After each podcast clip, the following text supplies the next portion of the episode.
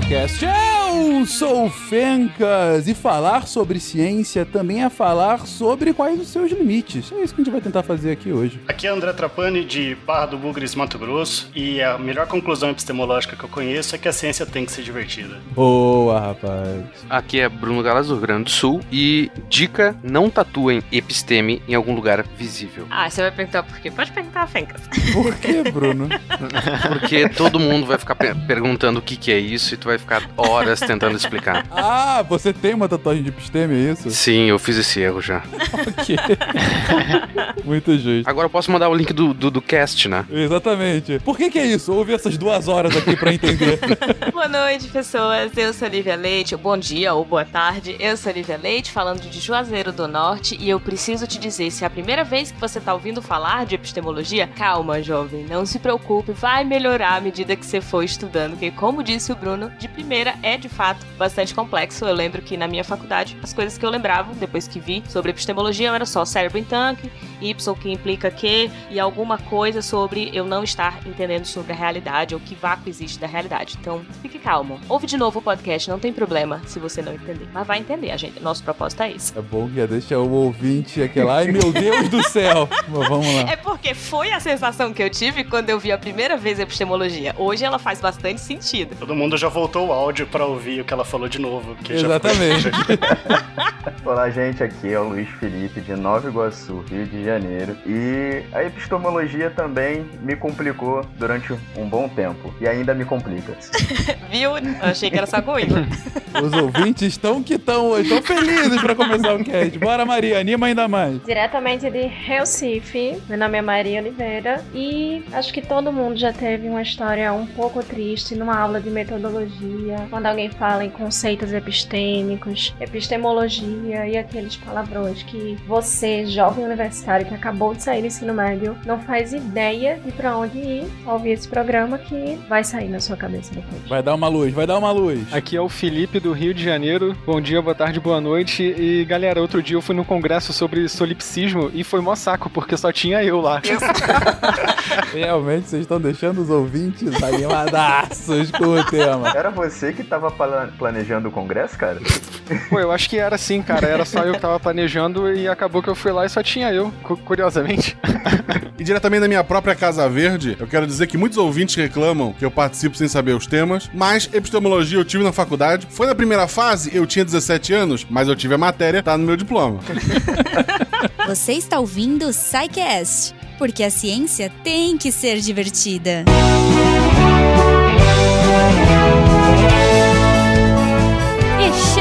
a mais uma sessão de recadinhos do SciCast. Eu sou a Jujuba. Gente, eu queria avisar que hoje os recadinhos estão um pouquinho compridos, mas assim, por favor, escutem. A gente tá com um monte de patrocinador legal nesse mês, né? Mês de Black Friday e tudo mais. Então, poxa, ajuda a gente, escuta. E eu tenho certeza que os nossos parceiros vão ajudar vocês. Eu queria lembrá-los aí do podcast Toninhas, a extinção do golfinho invisível. O podcast é uma iniciativa do projeto Conservação da Toninha, apoiado pelo Fumbio, o Fundo Brasileiro para Biodiversidade. Ele é um podcast ficcional de temática ambiental que apresenta a história da Bárbara, uma jornalista investigativa de uma grande redação de São Paulo, deslocada para cobrir uma tragédia ambiental no litoral de Ubatuba, o aparecimento de 33 carcaças de Toninha na beira da praia. Ele tem o roteiro assinado pela Luna Greenberg, da série Coisa Mais Linda, da Netflix, e a Bárbara, nossa protagonista, é feita pela Camila Mardila, a atriz do Que Horas Ela Volta. Ele é um podcast dividido em sete episódios, olha aí, está em diversas plataformas,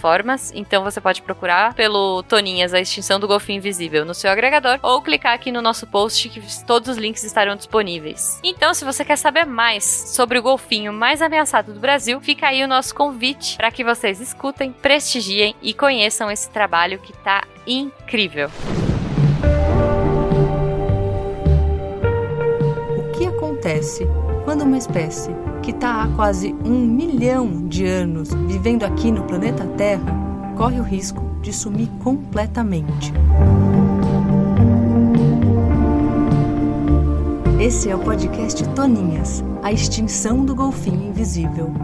Aqui, a gente mergulha na ficção para fazer emergir a realidade. Toda semana, você ouve um novo capítulo dessa história em sete partes e conhece um pouco mais sobre o golfinho mais ameaçado do Brasil. Esse podcast é uma iniciativa do projeto Conservação da Toninha, apoiado pelo FUNBio, o Fundo Brasileiro para a Biodiversidade. E claro, o Cambly, cara, esse parceiro incrível que tá com a gente aqui há tanto tempo e que trouxe também em novembro mais uma promoção incrível e, enfim, a maior promoção do ano, segundo o Sr. Cambly contou pra mim aí. tá?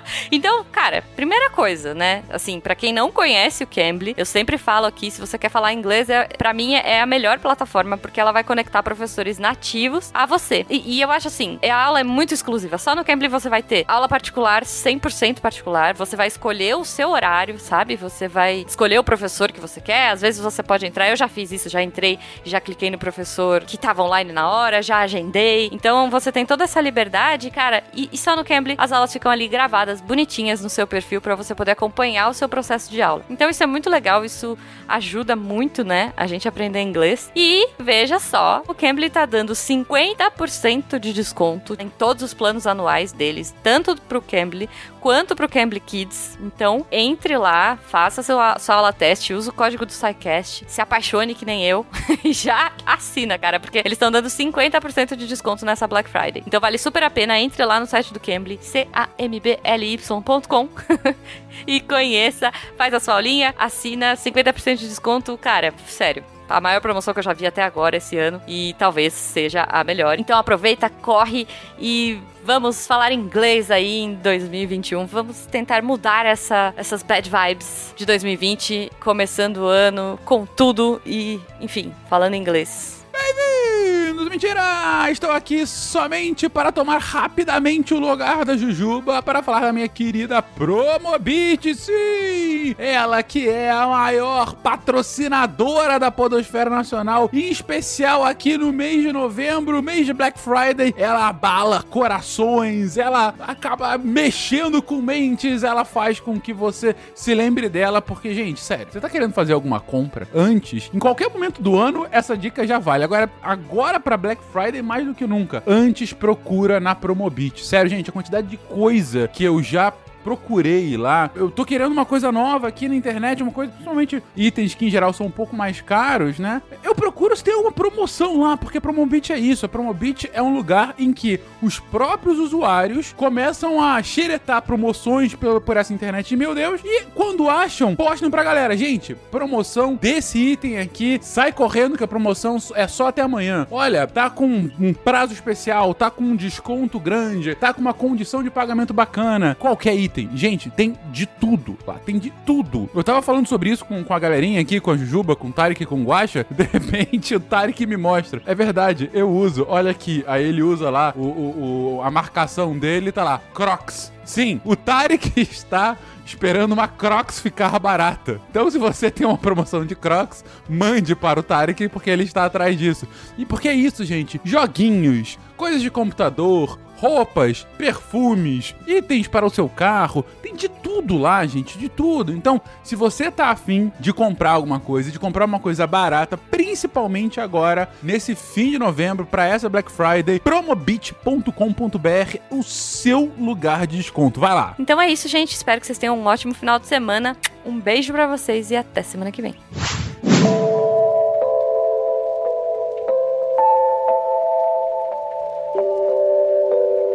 Queridões, como já ficou claro aí pra essa equipe recheada, e gente, eu adoro esses, esses casts que tem gente literalmente do Brasil inteiro aqui, quase que uma pessoa de cada estado do Brasil, eu acho isso fantástico. Mas, como já ficou claro, é um assunto não dos mais recorrentes, até recorrente, quase toda faculdade acaba tendo um pouquinho de metodologia.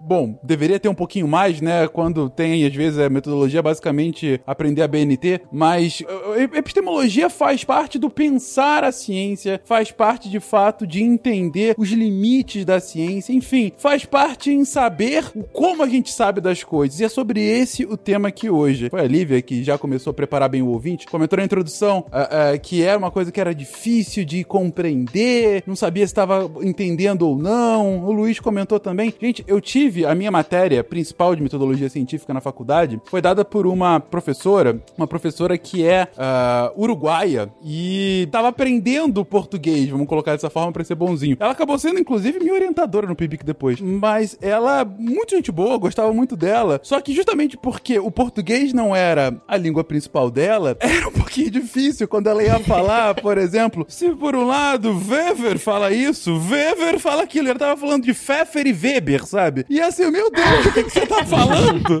Por conta disso, a minha aula de metodologia não foi a das melhores, mas aprenderei muito com vocês aqui hoje, não só eu, como os ouvintes que estão aqui, quando no final do dia a gente só quer saber por que, que o Bruno tatuou episteme em sua pele desnuda. gente, o que afinal é epistemologia? Me conceituem a temática do episódio. É, além da própria ciência que você mencionou, a epistemologia ela vai estudar o conhecimento, não só o conhecimento científico, né? Então a gente vai ter um conhecimento mais prático, um conhecimento é, filosófico e principalmente a gente vai ver bastante é, durante o cast que tenta diferenciar esses tipos diferentes de conhecimento para entender qual que são os limites do conhecimento, os limites da própria ciência. É, então o objeto é, é conhecer o conhecimento, né? O negócio já começa complicado aí. Para além do terror das disciplinas de metodologia universais em qualquer graduação, a epistemologia ela é uma forma de compreender, colocar ordem e organizar organizar o que é um conhecimento, como a gente categoriza conhecimento e como o pessoal já falou, para além do conhecimento científico, mas até a, o próprio conceito de o que é conhecimento. Tudo isso a gente encontra como grandes bases e grandes objetos da epistemologia. É, ou seja, quando você fala assim, ah, eu sei determinada coisa. O que que significa saber essa determinada coisa? É, quais os critérios que você tem que ter satisfeitos para você poder dizer que de fato você conhece algo? Então é por aí aí que a epistemologia começa. E eu acho que, assim, pelo menos aplicando um pouco para minha área, puxando um pouco a sardinha para a história, acho que um exemplo bem prático de como a aplicação da epistemologia é importante tá na famigerada pergunta que é o terror de todo historiador, o que é história. Então, o conceito de história é uma ciência ou não. E são os estudos epistemológicos que vão ajudar a determinar e a categorizar o que a gente entende ou não como ciência, para a partir disso a gente poder categorizar se um método histórico ele é ou não científico. Então, assim, uma aplicaçãozinha mais prática desse conceito no, no âmbito um pouquinho mais fechado, assim. Essa discussão, ela aparece em muitas áreas, né? No direito também tem essa discussão. Ah, pessoal, o que é, o que é direito? O direito é ciência? Já, já vi essa discussão na matemática, até na filosofia, embora filosofia é mais tranquilo falar que não é um, um conhecimento científico, né? Um outro tipo de conhecimento, mas eu acho muito interessante é, você questionar, né? O que que é, o que é ciência, quais áreas realmente são científicas e parece algo às vezes simples, a gente acaba jogando tudo para ciência hoje em dia, né? Ciências humanas, ciências sociais, mas será que as ciências humanas mesmo sempre foram consideradas como ciência, como áreas do saber que produzem conhecimento científico? Será que a, a própria matemática seria uma linguagem, seria ciência? Será que o direito é ciência? Isso é uma das perguntas que a epistemologia, né? Você precisa da epistemologia epistemologia para responder.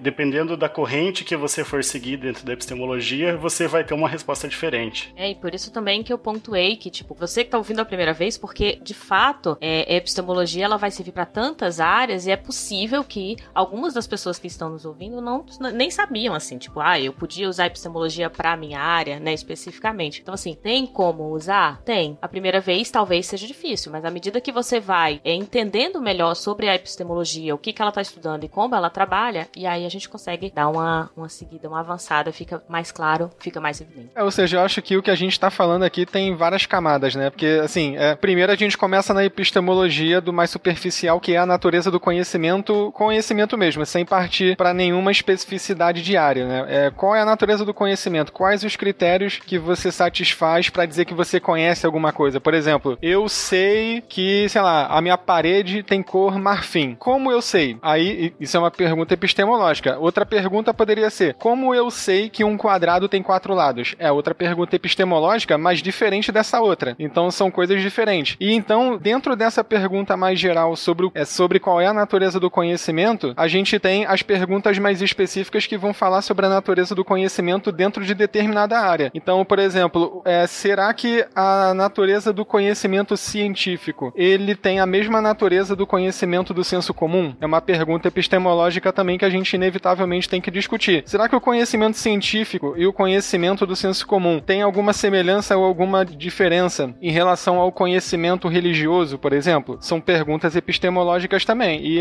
e assim a gente vai é, estudando numa forma mais geral a natureza do conhecimento e estudando como que a natureza do conhecimento se manifesta de maneira diferente em determinadas áreas, em, em diferentes áreas. E até o próprio conceito de conhecimento é um problema epistemológico. O que, que eu posso considerar para determinar que aquilo é ou não conhecimento? Então, também é primordial dentro da epistemologia. É, por exemplo, se eu disser que eu sei que um quadrado tem três lados, será que isso é conhecimento? Exato. O que, que eu vou usar para determinar que isso é um conhecimento, que não é? Quais os critérios, os limites disso? Ou seja, é, tem, tem uma, uma frase que já foi utilizada aqui algumas vezes no cast por um pesquisador de relações internacionais, que também foi, foi meu orientador, né, o Marcelo, ah, que eu gosto muito, que eu acho que resume bem todas essas falas iniciais, né? É, epistemologia é a, aquela velha pergunta: como você sabe que você sabe aquilo que você acha que sabe, né? É, ou seja, qual é a base, qual é o limite do próprio conhecimento? Qual é, é como que o estudo do conhecimimento em si, né? E de como esse conhecimento ele acaba definindo esses limites e como ele acaba definindo o que está dentro, o que está fora de um conhecimento científico, que tipos de conhecimentos são possíveis de se existirem e, enfim, o que que de fato a gente está no final do dia estudando em cada determinada disciplina, como vocês trouxeram aí para história, para direito, para matemática e para tantas outras disciplinas. E os alemães não aceitam. Hegel argumenta que a realidade é mera subordinada de éticas não naturais, enquanto Kant, com seu imperativo categórico, diz que ontologicamente ela só existe na imaginação. Confúcio não quer saber de mais nada. Eu pego justamente dessa última frase do Felipe. Você acabou de falar, ah, quadrado para mim tem três lados, é um conhecimento. Eu sei disso, isso é uma verdade para mim. Por que que isso não é um conhecimento? Isso não poderia ser um conhecimento? Eu afirmo aqui categoricamente que um quadrado tem três lados e, sei lá, que um e um são três. Então, aí a gente já entra num ponto específico que são os, esses critérios, né, que a gente tá falando aqui de maneira genérica, esses critérios para dizer se determinada coisa é conhecimento ou não. Um desses critérios é que essa coisa, ela tem que ser verdadeira e justificada, ou seja, eu, eu não posso só falar que um quadrado tem três lados, eu tenho que me certificar de que essa informação é verdadeira, porque o conhecimento, ele necessariamente é uma informação verdadeira. Então, se eu falo algo que é falso, isso pode ser que não seja conhecimento de acordo com essa definição que a gente está usando aqui. Para além também da questão da, da justificativa, o conhecimento ele é uma crença que vai ser justificada, mas tomando como base uma lógica de compreensão e de construção coletiva. Porque não adianta eu afirmar e dar uma justificativa se eu sigo uma lógica completamente individual e que não casa com a construção que é dada para aquela ideia de forma coletiva. Porque para poder reafirmar um conhecimento, eu tenho que poder compartilhar ele com alguém. Não pode ser algo restrito. Essa questão da, da, de ser coletivo é interessante, né? O Felipe até brincou com, com o solipsismo, que eu acho que alguns já foram pesquisar o que, que significa. Ah, o, o, conhecimento, ele é sempre ele é sempre compartilhado, né? Você não conhece, você não, não acumula conhecimento sozinho, ele tem que ser transferível. Exatamente por conta desse critério de ser, de, de ser uma crença justificada. Se você não justifica, então por que, que o quadrado tem três lados, então eu vou tentar justificar porque o quadrado tem três lados. Eu vou conseguir? É, essa é uma afirmação que vai ser facilmente derrubada. É, mas quando a gente pega a, esse conceito mais clássico, né, de conhecimento como crença verdadeira e justificada, o, o verdadeiro ele pode ser problematizado e alguns, algumas correntes vão problematizar essa questão da verdade, exatamente porque é, o que é o que é o verdadeiro, né? A gente consegue afirmar que um conhecimento é de fato verdadeiro? É, o Newton ele acreditava que aquele conhecimento que ele estava produzindo era plenamente verdadeiro e hoje a gente sabe que em situações relativísticas é, ele não se aplica é, da forma como Newton é, entendia, mas naquele momento ele era considerado leis absolutas, universais, que iriam valer em qualquer momento. É, quando a gente chega na quântica, novamente aquilo que a gente considerava verdade pode ser questionado e a forma como cada cada época, cada momento da, da epistemologia vai encarar essa questão da verdade vai diferenciar bastante e vai ser um dos pontos que a gente vai é, diferenciar, né? Que a gente está fazendo uma ideia mais geral sobre o conhecimento, mas é, entrando em cada uma dessas, dessas questões, a gente consegue ver como que e, e mostrando como que essa ideia de verdade vai se diferenciando. É, e aí entra a própria distinção entre a verdade e a realidade. O que, que seria a realidade e o que seria a verdade, né? A gente vai ter algumas alguns pontos específicos, é, alguns pontos que alguns conceitos que a gente precisa definir muito bem quando a gente vai falar de epistemologia, porque para não confundir com sentidos comuns dessas palavras. Então, a realidade é aquilo que existe, né? Aquilo que está lá, que a gente pode conseguir conhecer ou a gente pode é, não conseguir, dependendo do que cada corrente epistemológica vai defender. É, a verdade, ela está mais relacionada com aquilo que a gente conhece sobre aquela realidade. Então, eu tenho uma, uma realidade, né? Eu sei que, por exemplo, o, o Fencas é alto, né? Isso é uma realidade. Tá lá, tá acontecendo. Mas é, a forma como eu vou fazer essa afirmação é difícil de descrever, né? Porque a realidade não é algo que você pode descrever. A realidade ela existe, mas qualquer descrição que você faça dessa realidade, você tem que passar a perguntar se aquela descrição, aquela minha, a minha frase, o, Fen, o Fencas é alto, é verdade ou não é verdade? É, então eu até eu acho até um, um, um, conceito difícil de trazer por conta de que é, é, é todo o problema da epistemologia é definir, é, é entender o quanto da realidade a gente consegue conhecer. Eu acho que dentro, dentro dessa questão da, da realidade e da verdade, e quando você fala sobre é, não cair no senso comum, eu entendo também que a gente tem muito para poder desmistificar os, os sentidos que esses termos eles, é, eles são carregados até hoje. Então, assim, de uma maneira bem resumida, eu percebo que falar de epistemologia é você colocar o conhecimento de frente para o espelho. E aí, é, quando você pega esse espelho, não é só tratar do, que, do reflexo que ele está demonstrando, mas qual é a capacidade, o quanto é, esse espelho é capaz de refletir sobre esse conhecimento. Então, é, se esse espelho é muito pequeno, você vai ter um, uma capacidade de reflexo muito pequena. Quanto mais você expande esse espelho, mais você consegue enxergar não só do conhecimento em si que está sendo espelhado, mas de tudo que ele vem trazendo junto consigo. E aí, quando a gente para para pensar, né, até mesmo no, no conhecimento que é construído através da coletividade, a gente consegue perceber que a própria noção de realidade ou a noção de verdade, ela é mutável e ela vai variando de acordo com essa capacidade de reflexo que o, que o espelho usado naquele momento proporcionou. Só reafirmando assim e exemplificando um pouquinho. Por exemplo, o Fencas, ele é alto e isso é uma verdade utilizando-se uma lógica que é relativamente coletiva. Então, a altura média é X, a altura do Fencas ultrapassa isso e essa altura média e essa lógica está dentro de um senso comum coletivo. Então, é a régua que a gente usa para afirmar que o Fencas é alto. Só, só, corrigindo a fórmula matemática, a altura média é x, o Fencas é 2x. é, ela ficou com vergonha de falar a altura é. do Fencas, achou que podia ofender. Pro, pro ouvinte que não sabe, o Fencas tem 2,28, gente. Isso é um pouco exagero. Eu ia dizer que, inclusive, se fosse utilizar a minha régua individual e não a coletiva sobre a média de altura, ele seria muito alto, não só alto. Não, e ele, e ele, tem, ele tem um cabelo enrolado, deve estar tá crescendo agora nessa pandemia. Ele, ele tá quase em 2,5, gente, certeza.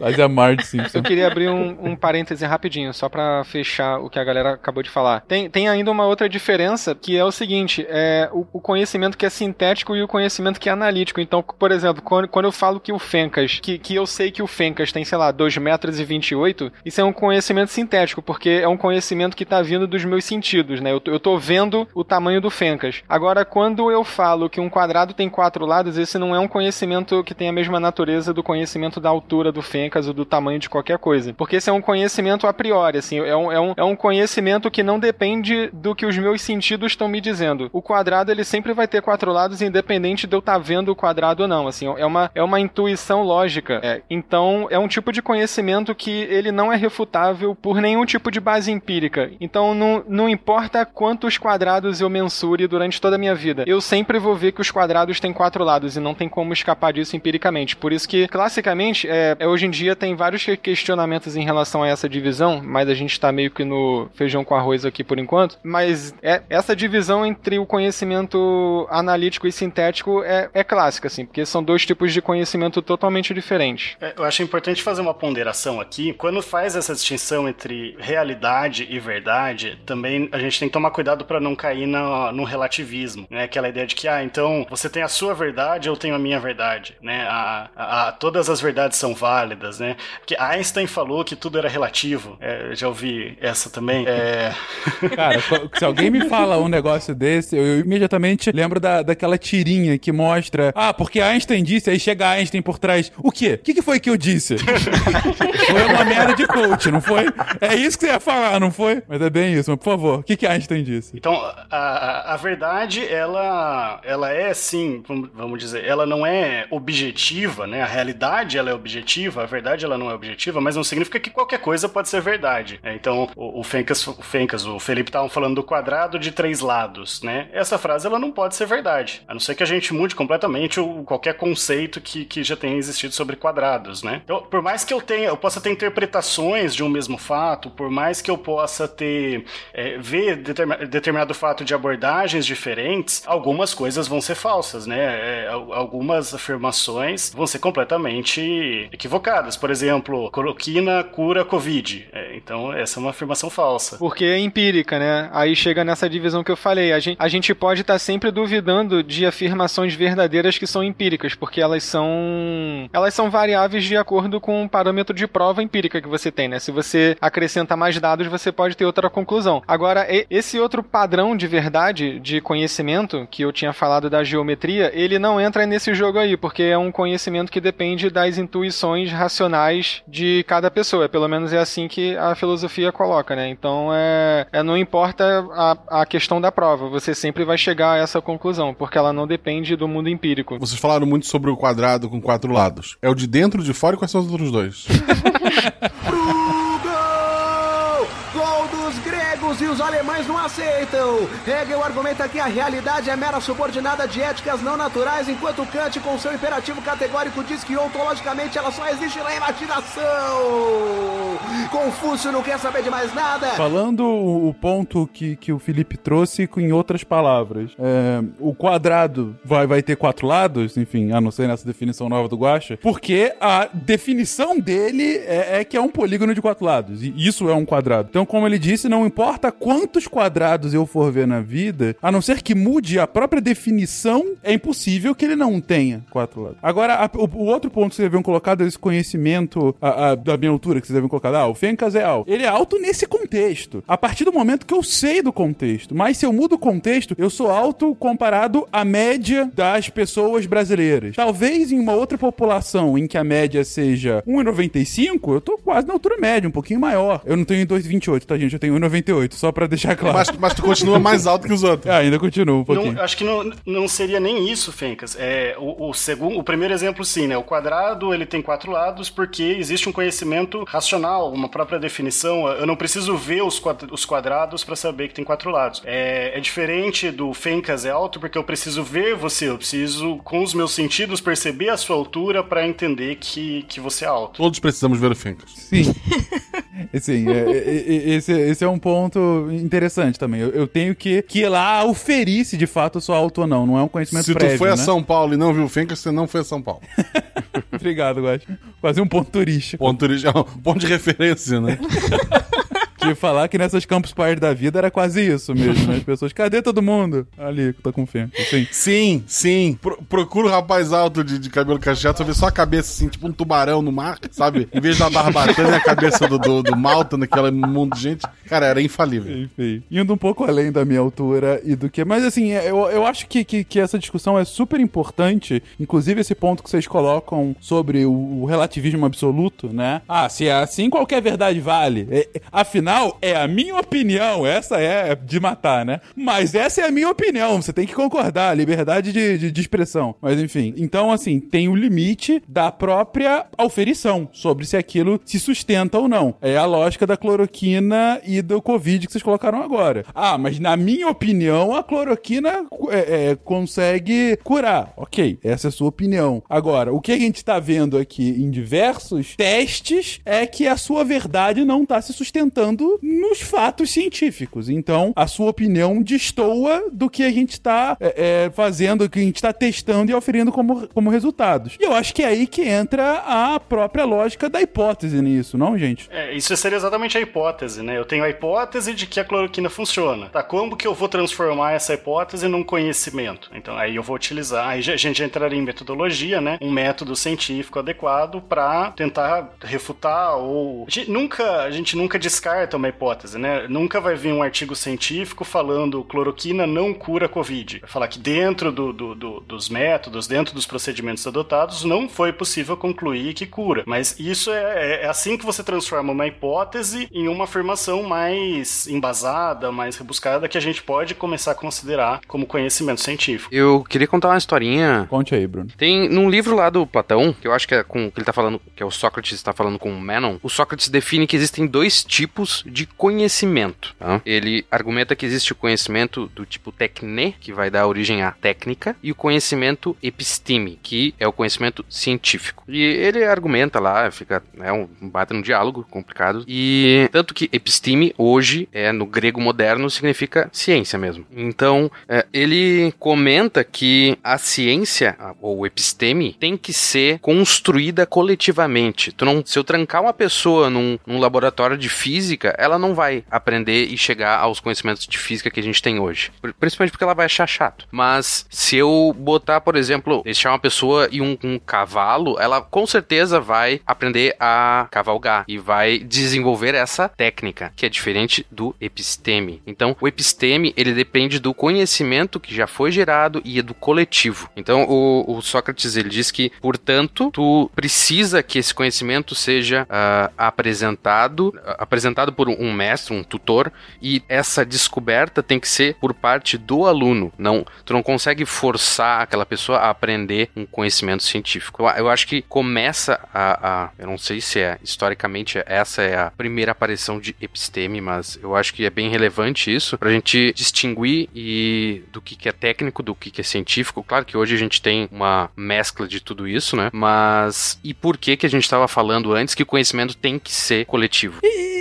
e é bacana isso que, que vocês trazem, né? O que o Bruno colocou agora, do conhecimento como uma construção coletiva, que vai muito em linha com um ponto que a gente recorrentemente fala aqui no SciCast, que é aquele. O, o se vir mais longe foi porque estava em ombros gigantes, né? É, é, é, Newton colocando dessa forma. Porque é basicamente isso. Você, o conhecimento científico, ele, ele tem que advir do conhecimento prévio realizado. Ele não é uma eureka é, deslocada da realidade dentro desse laboratório de física que o Bruno colocou. Ele vem de uma construção de outros pensadores e cientistas que te levaram a chegar naquele ponto para um novo conhecimento sendo formado e que vai contribuir no futuro para outros tantos também o serem, né? Sinceramente, assim, pessoalmente, eu acho que essa é uma das coisas mais bonitas que eu acho da ciência, que, assim, um negócio que eu, que eu acho muito bacana, é, principalmente quando tem esses grandes anúncios. Hoje em dia, esses grandes anúncios estão muito para a parte de astronomia, né? E de, de conquista espacial, principalmente, né? Uh, quando você vê, poxa, hum, sei lá, chegar em novo planeta, chegar, enfim, colonizar planetas no futuro.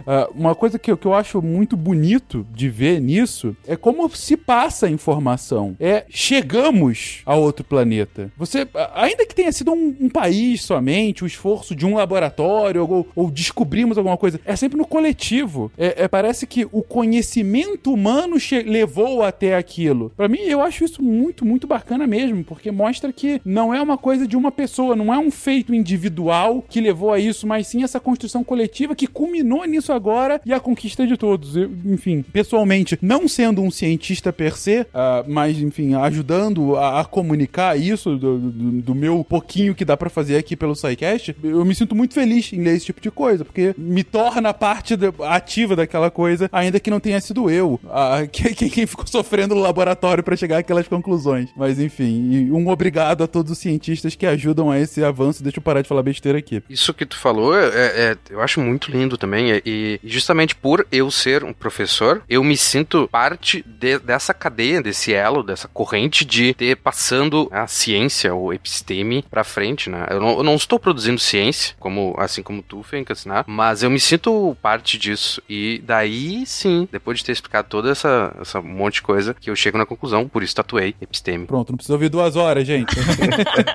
Não, tem que botar essa, essa parte no final. É, não, tem, tem ouvintes já parando de ouvir. Chega, ah, era isso, pronto. acabou. Vocês que querem continuar ouvindo um pouquinho sobre o tema, mas enfim. Não, é bom que tem aquele que pulou pro final pra pegar a história e se ferrou.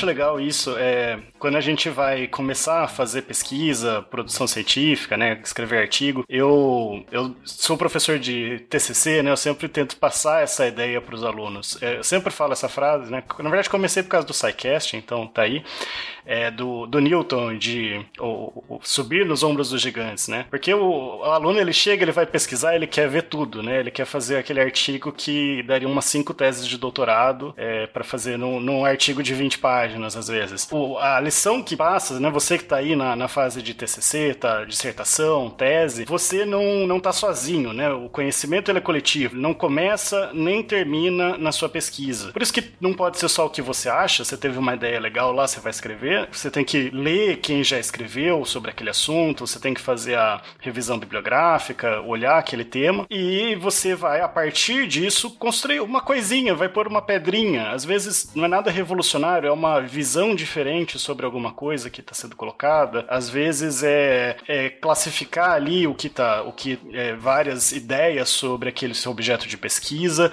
e você já está ajudando no desenvolvimento do conhecimento. É porque o conhecimento não é só você quem vai fazer. E uma coisa que eu acho primordial também, quando a gente tá fazendo esses primeiros passos dentro da vida acadêmica, começando a escrever artigo, enfim, que é uma coisa que pra gente, hoje em dia, já é algo bem batido, mas pra quem tá entrando na universidade, começando a ter contato com a metodologia, com autores referência, enfim, é sempre aquela coisa do, ok, você vai ler o autor que corrobora com aquilo que você quer passar, mas você também tem que ler aquele outro cara que discorda, e aí você vai justamente analisar que tipo de discursos ele construiu a partir de uma análise epistemológica daquele sujeito. Então, além de você só ler o que alguém escreveu sobre aquilo que você quer passar, mas também aquele cara que discorda daquilo que você está tentando passar. Então, acho que esse, esse, essa análise comparativa também é primordial. E aí você não vai ter uma opinião no final, você vai ter realmente um, um- algo fundamentado, né? Vai ter realmente conhecimento científico, não vai ser a sua verdade. E a epistemologia vai ser a ferramenta principal dentro dessa comparação teórica. Legal você ter trazido é, essa abordagem, Maria, até pra gente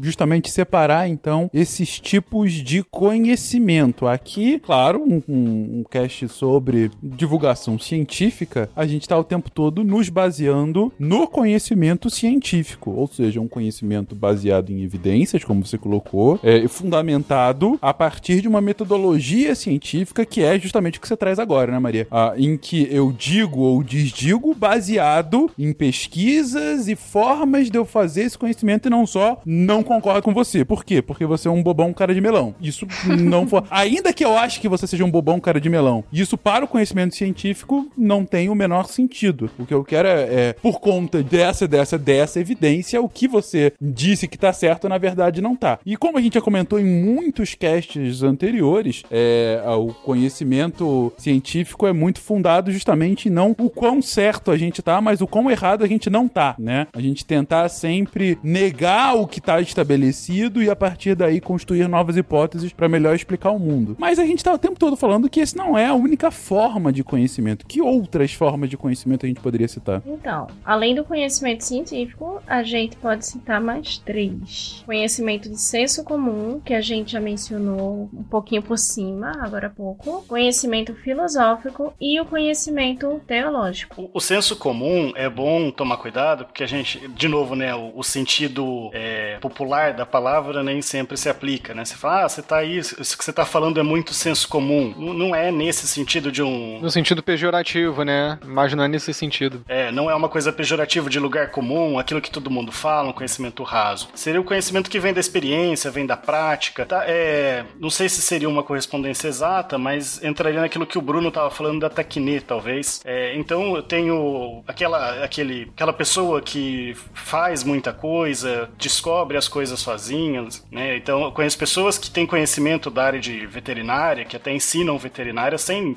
nem ter estudado isso. É, não é um conhecimento científico, não é um conhecimento que foi testado de uma forma científica, mas que tem ali é, tem alguma, alguma funcionalidade prática. Ele funciona, vamos dizer assim. A gente pode pensar nas receitas de vó, né? Receita de mãe, ah, toma um chá de boldo pro, pro fígado. Então são conhecimentos que podem estar tá certo, podem, podem corresponder ou não à realidade, é, mas que tem ali um viés muito prático e que para aquela pessoa ele é suficiente, né? Ele resolve muitas vezes o problema dela. Esse conhecimento prático, ele inclusive, é, o que se entende hoje dentro da epistemologia, ele não é descartado cientificamente, né? Ele não é um irrelevante científico. Ele pode servir muito bem, inclusive, para formular hipóteses, por exemplo. Perfeito, porque o, o senso comum ele tem muito a característica de não buscar as causas, diferente da ciência, né? Que vai se preocupar em buscar as causas. Mas isso não significa que ele tenha que ser simplesmente descartado. É justamente por estar ali apresentando as experiências, né? Dessas pessoas que por vezes não sabem explicar é, o porquê ou como aprenderam, não sabem né, trazer um método, mas sabem dizer como faz, né? É assim que faz e pronto. Então a, a ciência ela vai pegar essa realidade, ela pode pegar essa realidade, transformar em uma hipótese para depois fazer os testes e identificar, né, quais são as causas, enfim, se enquadra em alguma lei, etc. Assim, é, me, fez, me fez pensar, inclusive, no, em saberes ancestrais, né? Quando o André fala sobre conhecimento de vó, é, eu vou um pouquinho mais atrás é, e quando a gente pega, por exemplo, a gente tem acesso a, a conhecimentos que acabaram chegando a, até a gente, né? Muito por conta da relação com, por exemplo, indígenas, com os próprios é, africanos escravizados que trouxeram os seus conhecimentos para cá. É, e quando a Lívia fala, né, sobre não estar tá é, de estar tá olhando ali, de não estar tá olhando necessariamente para a causa, acaba que me vem à memória também algo muito chicó, né? Tipo, não sei, só sei que foi assim. E é justamente aí que entra a ciência, né? É, não sei, só sei que foi assim não é uma resposta satisfatória do ponto de vista científico, do ponto de vista prático, do senso comum. É, o que interessa saber é que funciona. Se a gente chega ao resultado que esperava, ok, isso é o bastante. Agora, do ponto de vista científico, é justamente essa lacuna que fica, é onde a ciência entra. É por que que funciona, né? É, quais são os meandros que, que a gente precisa seguir para a gente poder sair desse, desse ponto inicial para poder chegar nesse ponto final. E aí vem né, o, o, conhecimento científico. Isso dá muito conflito, inclusive, né? Ah, você, essa, essa, ciência aí tá querendo desbancar esse conhecimento que eu tenho, tá querendo falar que, que a canja não cura gripe, é, ou então tá querendo falar que esse remédio não vai funcionar para curar para curar essa doença, né? Até na hoje já saiu até desse conhecimento mais popular e como a ciência tá muito na pauta da, da mídia e tudo mais, virou até duelo político, mas entra muito nessa diferença entre o que é o, o senso comum, às vezes um conhecimento mais prático que ainda não foi testado cientificamente, com um conhecimento realmente é, cientificamente estabelecido. Também é aquele velho paradoxo, né, de quando uma linguagem do conhecimento complementa outra, que também é comum quando a gente trabalha, por exemplo, usando esse exemplo de vó. Minha avó é do interior e ela sempre me ensinou todo tipo de chá. Chá para dor de barriga, chá para dor de cabeça, chá para enjoo, para isso, para aquilo. E eu só fiz. E aí, em algum momento da minha vida, eu tive contato com aulas de biologia, aulas em laboratório, e aí eu descobria que componente X que estava dentro daquele chá ajudava em Y sintoma. Então, eu tenho o, a, a mesma situação, só que ela sendo endossada tanto pelo senso comum quanto pelo conhecimento científico? É porque uma não, é, não necessariamente uma exclui a outra. A gente, a gente vai observar é, diversas possibilidades. Existe o exemplo que você está dando, de onde a ciência ela é capaz de, de confirmar e, e trazer uma perspectiva mais profunda, um, um- um nível de conhecimento um pouco mais profundo, mas também existe a possibilidade onde a ciência consegue perceber que, olha, não é bem por aí, não necessariamente funciona, ou então simplesmente a gente não consegue comprovar. Pode ter funcionado para um, pode não funcionar para outro, mas a gente não consegue ter uma resposta em definitivo. Eu vou aproveitar a oportunidade aqui para citar o RP Guacha. Tem um, um dos episódios que ele coloca, inclusive, aquela ideia do é, a- o peixe, né, que sempre era, sempre fazia cortava no meio para assar, né, e não se sabia por quê. É, aí a filha pergunta para a mãe, a mãe fala, ah, a gente sempre fez assim. A mãe pergunta para a avó. Acho que essa história não é do RP Guacha, mas aproveitei para fazer o jabá aqui. Obrigado. Não, foi, foi usada lá, sim. Uhum. Foi lá, né? É, então, aí quando chega na bisavó, que ela fala, não, eu corto o peixe assim porque não cabia no meu forno. É, Então, muitas vezes, o conhecimento do senso comum, ele pode originalmente ter algum sentido ali que se perdeu, parou de ser feito daquela forma. Por isso que é importante, é um papel social até da ciência de, de verificar esse conhecimento de alguma forma. Muito bom. Eu mesmo já tive um cavalo dentro. Que isso, Chicó? Já estou ficando por aqui com suas histórias. É sempre uma coisa toda esquisita.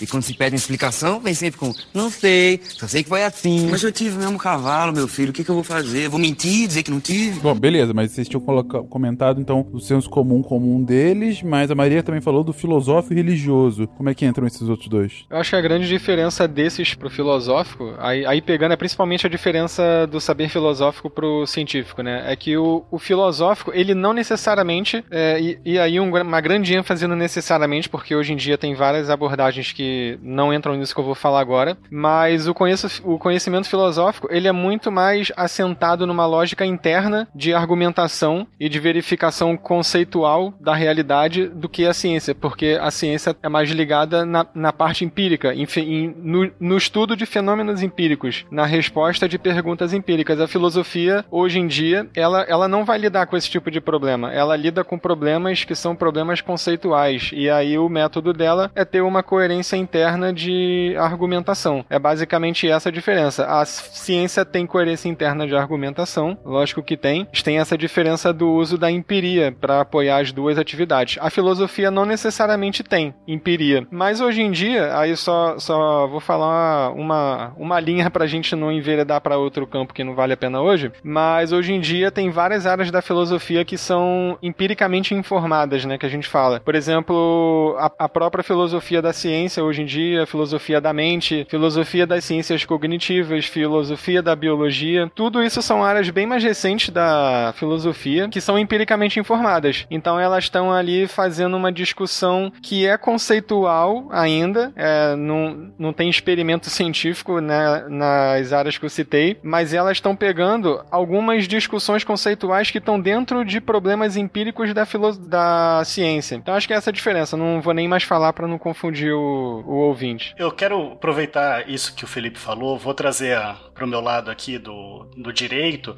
O direito eu vejo muito próximo na filosofia nesse sentido, porque ele é muito mais uma lógica argumentativa dentro desse sistema interno. É que é o que vai diferenciar, inclusive, do esse conhecimento filosófico do senso comum, né? Essa, essa necessidade de lógica dentro de um sistema, de argumentação dentro de um sistema. Mas é, muitas vezes você vai precisar de uma pesquisa ali da sociologia que vai, vai trazer dados empíricos de uma determinada sociedade, de um determinado presídio, é, da antropologia, da psicologia, para você, inclusive, reforçar essa argumentação sistêmica, né, essa argumentação filosófica. É, mas essa questão empírica, eu não sei na filosofia, mas no direito eu vejo que ela é, é um pouco externa, né? A sociologia do direito, mas é sociologia, a antropologia do direito é antropologia. Então, eu acho que aí a gente consegue fazer uma diferença e consegue mostrar, inclusive, que esses conhecimentos, eles não são necessariamente, essas formas de conhecimento, elas não são isoladas, né? Não são caixinhas que, é, não, eu vou aqui seguir o conhecimento filosófico, vou seguir o conhecimento científico, vou seguir o senso comum. É, tudo forma o, o conhecimento, né? Tudo forma o saber da humanidade. Então, eles não podem também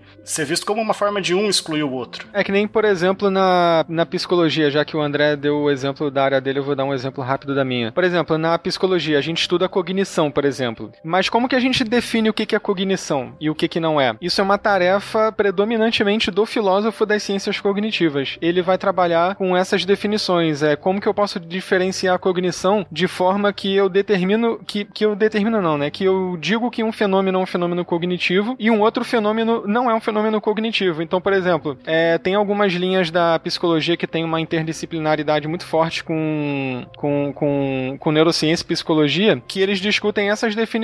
É, e aí, por exemplo, para alguns deles, alguns processos que a gente diria no senso comum que são processos co é, corpóreos do corpo, algumas dessas correntes dizem que esses fenômenos são fenômenos cognitivos também. Mas não é o cientista que consegue dizer se é cognitivo ou não, porque essa é uma tarefa de definição que o filósofo é que vai ter. O cientista, ele, ele, ele tá pegando as definições já feitas e tá fazendo experimentos com base nessas definições operacionais. Agora, a discussão de base sobre o que é cognição, o que não é, o que é mente, o que é cérebro, se existe diferença entre mente e cérebro, isso tudo é tarefa da filosofia, não é o cientista que vai diferenciar essas coisas. Passando pro, pro religioso, eu acho que o religioso ele é muito próximo ao filosófico, no sentido que também tem esse caráter de especulação racional, de, de um corpo sistêmico, sistemático, né? Mas a diferença do, do conhecimento teológico religioso é que ele é construído com base em dogmas, né? A filosofia ela não aceita dogmas, são essas, essas verdades incontestáveis. Então você tem algumas, Deus é bom, Deus é, é onipotente, então esses, isso não é contestado, né? Isso é, é, dado, a partir disso vamos construir o conhecimento religioso. E aí, antes de, de, de passar pra frente, aí uma pergunta fora da pauta, só para complicar vocês, porque afinal, esse é um episódio tranquilo, então, é, por que não complicar mais? Vocês me passaram aqui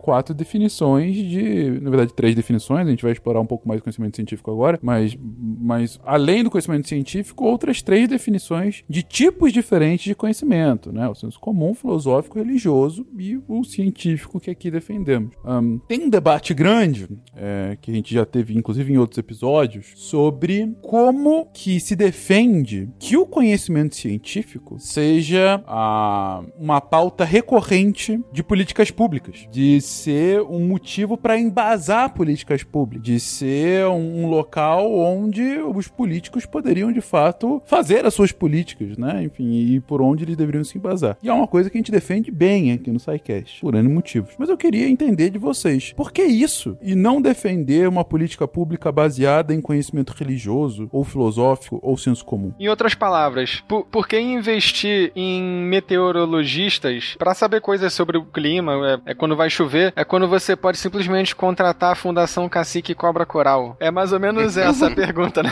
Você tá pegando um exemplo jocoso pra, pra estipular isso, mas eu poderia colocar outros menos piores. Isso, inclusive, é uma falácia, né? Você tá, você tá jogando espantalho aí. Exatamente. Vou Você te tá, acusar. você, você tá pegando o pior exemplo possível por conta disso. Mas eu- o que eu quero é uma pergunta, olha só, filosófica, né? Por que, então, se basear em política, basear nesse conhecimento científico e não utilizar qualquer um dos três outros? Eu vou dar uma resposta que talvez eu esteja sendo um pouco. É, é meio ruim porque eu vou dar uma resposta científica, uma resposta empírica, porque os outros não deram certo, né? Não deram muito certo. A gente já tentou. É, Eu acho também que, que pegando carona nisso aí que o André falou que eu concordo, é, eu acho que para resolver problemas empíricos, a ciência se mostrou ao longo desses séculos o melhor método. A- o método científico ele tem virtudes epistêmicas que os outros métodos não têm para resolver esse tipo de problema. É claro que tu não vai colocar um cientista para resolver um, um dilema de teologia, né? Não, não é a questão. Mas assim, os problemas de saúde pública que o Fenka citou, eles são naturalmente problemas empíricos. É você saber se determinada coisa funciona para algum problema, alguma intervenção funciona para atingir algum resultado lá que ele quer. Então, para esse tipo de problema, a ciência se mostra o melhor, o melhor método para resolver. Então, eu acho que é basicamente isso, é uma questão de virtude epistêmica. Dando uma resposta um pouco mais séria que a minha anterior, eu diria o seguinte: é, a ciência ela faz o quê? Ela pega dados desses outros conhecimentos, pega dados do senso comum ou do, do conhecimento filosófico. Do filosófico um pouco mais difícil, né? Mas ela pega essas soluções que esses outros conhecimentos dão e testa. Mas ela testa num ambiente controlado, num ambiente fora, especula, você pode discutir, você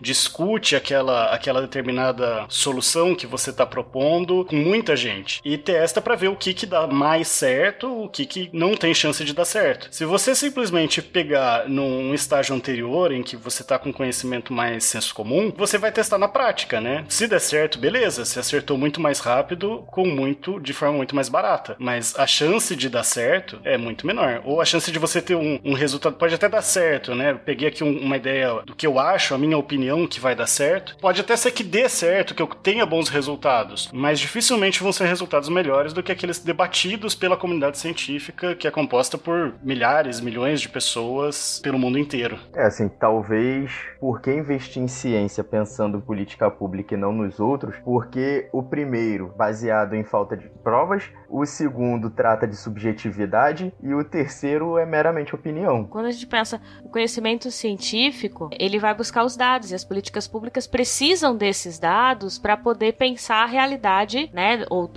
para fazer uma política de governo, uma política de estado. Então, quando a gente fala da objetividade, a gente está falando que existe algo, um, um objetivo a ser traçado, um método a ser traçado para alcançar determinado objetivo. Então, o conhecimento científico, dentre os conhecimentos que nós citamos aqui, seria o mais próximo, né, dados seus critérios, que também já foram citados, a, a alcançar esse propósito. Por isso, né, a proximidade que a gente falou epistemológica aí dos dois.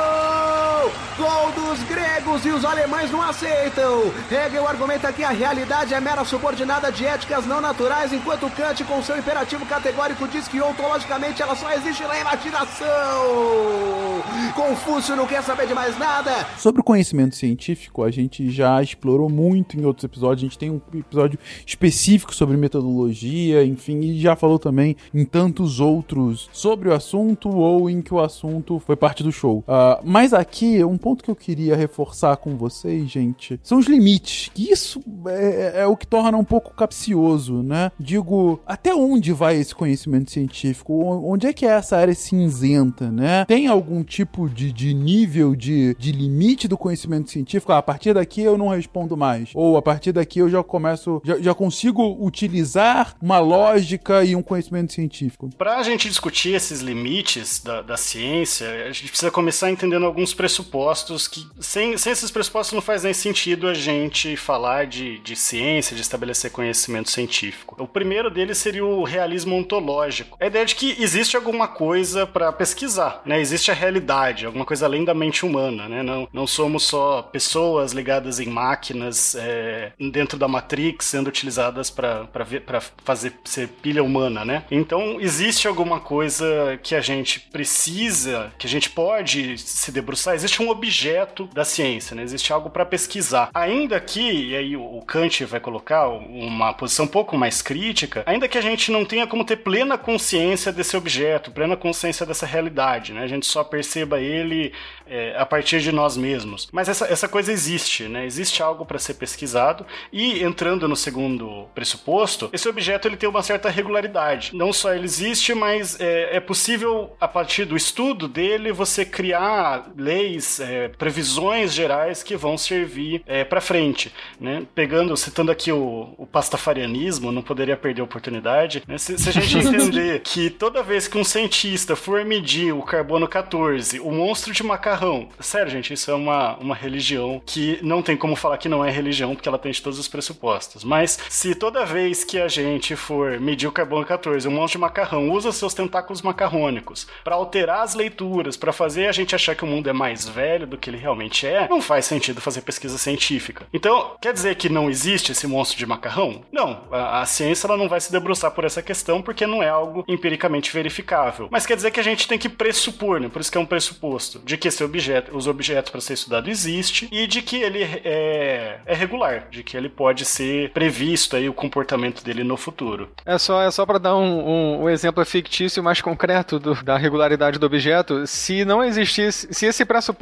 fosse falso, iam acontecer das coisas mais bizarras que vocês podem imaginar. Assim, por exemplo, sei lá, eu ia apertar o, o botão do meu celular para ligar para alguém, um dia eu ia conseguir ligar para alguém de fato. Só que outro dia, sei lá, ia, ia, ia sair o It, o palhaço do, do, do telefone, assim, porque é, eu não ia ter a mesma regularidade é, em relação ao que acontece quando eu aperto aquele determinado botão. Porque a regularidade, o pressuposto da regularidade do objeto é esse: é quando você faz uma determinada coisa ou quando você mensura um determinado fenômeno agora, muito provavelmente ele, ele não vai ter parâmetros é, totalmente diferentes algum tempo depois. É por isso que a gente pode medir as coisas, né? Se esse pressuposto estiver errado, você não consegue medir nada. Então, logo você não consegue criar tecnologia nenhuma. As tecnologias vão se comportar das maneiras mais loucas. É interessante que mesmo na quântica, em que você começa a questionar o universo determinístico, é, você tem uma certa regularidade. Você, ainda mais, ainda que seja proporcional, né? Eu vou medir aqui a, esse, essa partícula, eu tenho 50% de chance do spin dela ser, ser é para cima e para baixo, né? Eu sempre confundo. Mas eu, eu sei, eu consigo entender que vai ser 50% de chance. Então, mesmo assim, eu tenho uma regularidade do objeto. Não, nem a quântica, que às vezes pode ser usado para esses argumentos mais relati é, relati do relativismo extremo, né? É, não, ainda tem uma regularidade do objeto. É por isso que o, o terceiro pressuposto, né, o, o otimismo epistemológico, a gente consegue conhecer, se não conhecer toda a realidade ou conhecer a realidade 100%, a gente consegue conhecer algo da realidade. É oposto então àquele ceticismo radical de que não, é, é impossível a gente compreender a realidade. Se for impossível, não vale a pena tentar, não vale a pena fazer ciência também. Beleza, vocês começam com existe uma realidade fora da minha cabeça. Essa realidade tem leis que são regulares e que fazem com que eu ligue para alguém e saia o It, palhaço. Meu Deus, Felipe, a sua cabeça é um pouco dodói, mas quem sou eu para julgar? Eu odeio quando isso me acontece. não. não é? Imagina, cara, de repente sai assim, me chama de um bueiro. Achei criativo. É, bom, sem dúvida. Ele quis ser aleatório, ele conseguiu ser. Eu queria só pegar um ponto que é, se a realidade tem leis, eu acho que é um pouco debatível. A gente pode pensar que não é que ela tem leis, a, a gente cria leis que permitem prever como essa realidade vai se comportar. Sim, eu sim. acho que um bom exemplo que eu acho que encasa muito, um exemplo da cultura pop é, para quem lê o Guia do Mochileiro das Galáxias, o motor de improbabilidade. Então, é pelo fato da gente ter essas leis e essa, essa lógica de conseguir prever como um fenômeno vai ou não se comportar, que a gente não tem, por exemplo, essa geração de improbabilidade. Não fale mal do, do gerador de improbabilidade, Não, porque ele é científico. alguma. Ele, ele precisa colocar o nível de improba- improbabilidade que você quer para você conseguir causar aquela improbabilidade. Então até ele tem uma regularidade. Não estou criticando, muito pelo contrário. Só a título de ilustração mesmo. Na verdade, ainda dentro do Guia do Mochileiro das Galáxias, o próprio guia fala que, na verdade, ele é a verdade absoluta, a realidade que pode estar equivocada às vezes. Os dois últimos pressupostos que a gente pode colocar é a ideia de que existem regras básicas dentro- dentro da própria lógica, e o cast de lógica também entrou bastante nisso, é nas quais você traz o pensamento humano. né? Você tem ali uma lógica que permite um grau de, de você poder verificar as coisas, né? É, então, se eu apertasse o celular lá, o botão do celular e saísse o Pennywise, não, não teria essa lógica. Né? Tá muito ligado àquele outro, aquela, aquela outra colocação. E o último pressuposto que é interessante colocar, que o representacionismo, que é a ideia de que a gente consegue representar o mundo através da linguagem. A, a linguagem ela não é perfeita, ela tem suas falhas, né? Até estava comentando antes da ideia de que é difícil de definir a realidade porque você sempre vai utilizar a sua percepção sobre a realidade, então não é a realidade em si, mas a linguagem ela é o melhor meio que a gente tem, o único meio talvez que a gente tem para para conseguir passar esse conhecimento, já que o conhecimento tem que ser coletivo, tem que ser compartilhado, a gente precisa conseguir representar esse conhecimento pela linguagem. Hashtag cadê o cast de linguística? Fale com a Deb. Deb e Thiago, eles são os culpados. E tudo isso que a gente tá falando agora é, faz lembrar, essa questão de regularidade, faz lembrar também do Hume, que eu acho que a gente não precisa se adentrar nele, mas ah, uma dica, eu não sei como o pessoal da filosofia vê, mas um livro que me marcou muito quando eu, ta- quando eu, quando eu li na, na escola foi o Mundo de Sofia, que ele trata ah, alguma dessas questões que a gente tá abordando aqui, e é, nossa, genial o livro, como tanto pela parte didática como pela parte de ficção que tem no livro, é muito bom, muito bom, recomendo. E ele trata desses assuntos assim.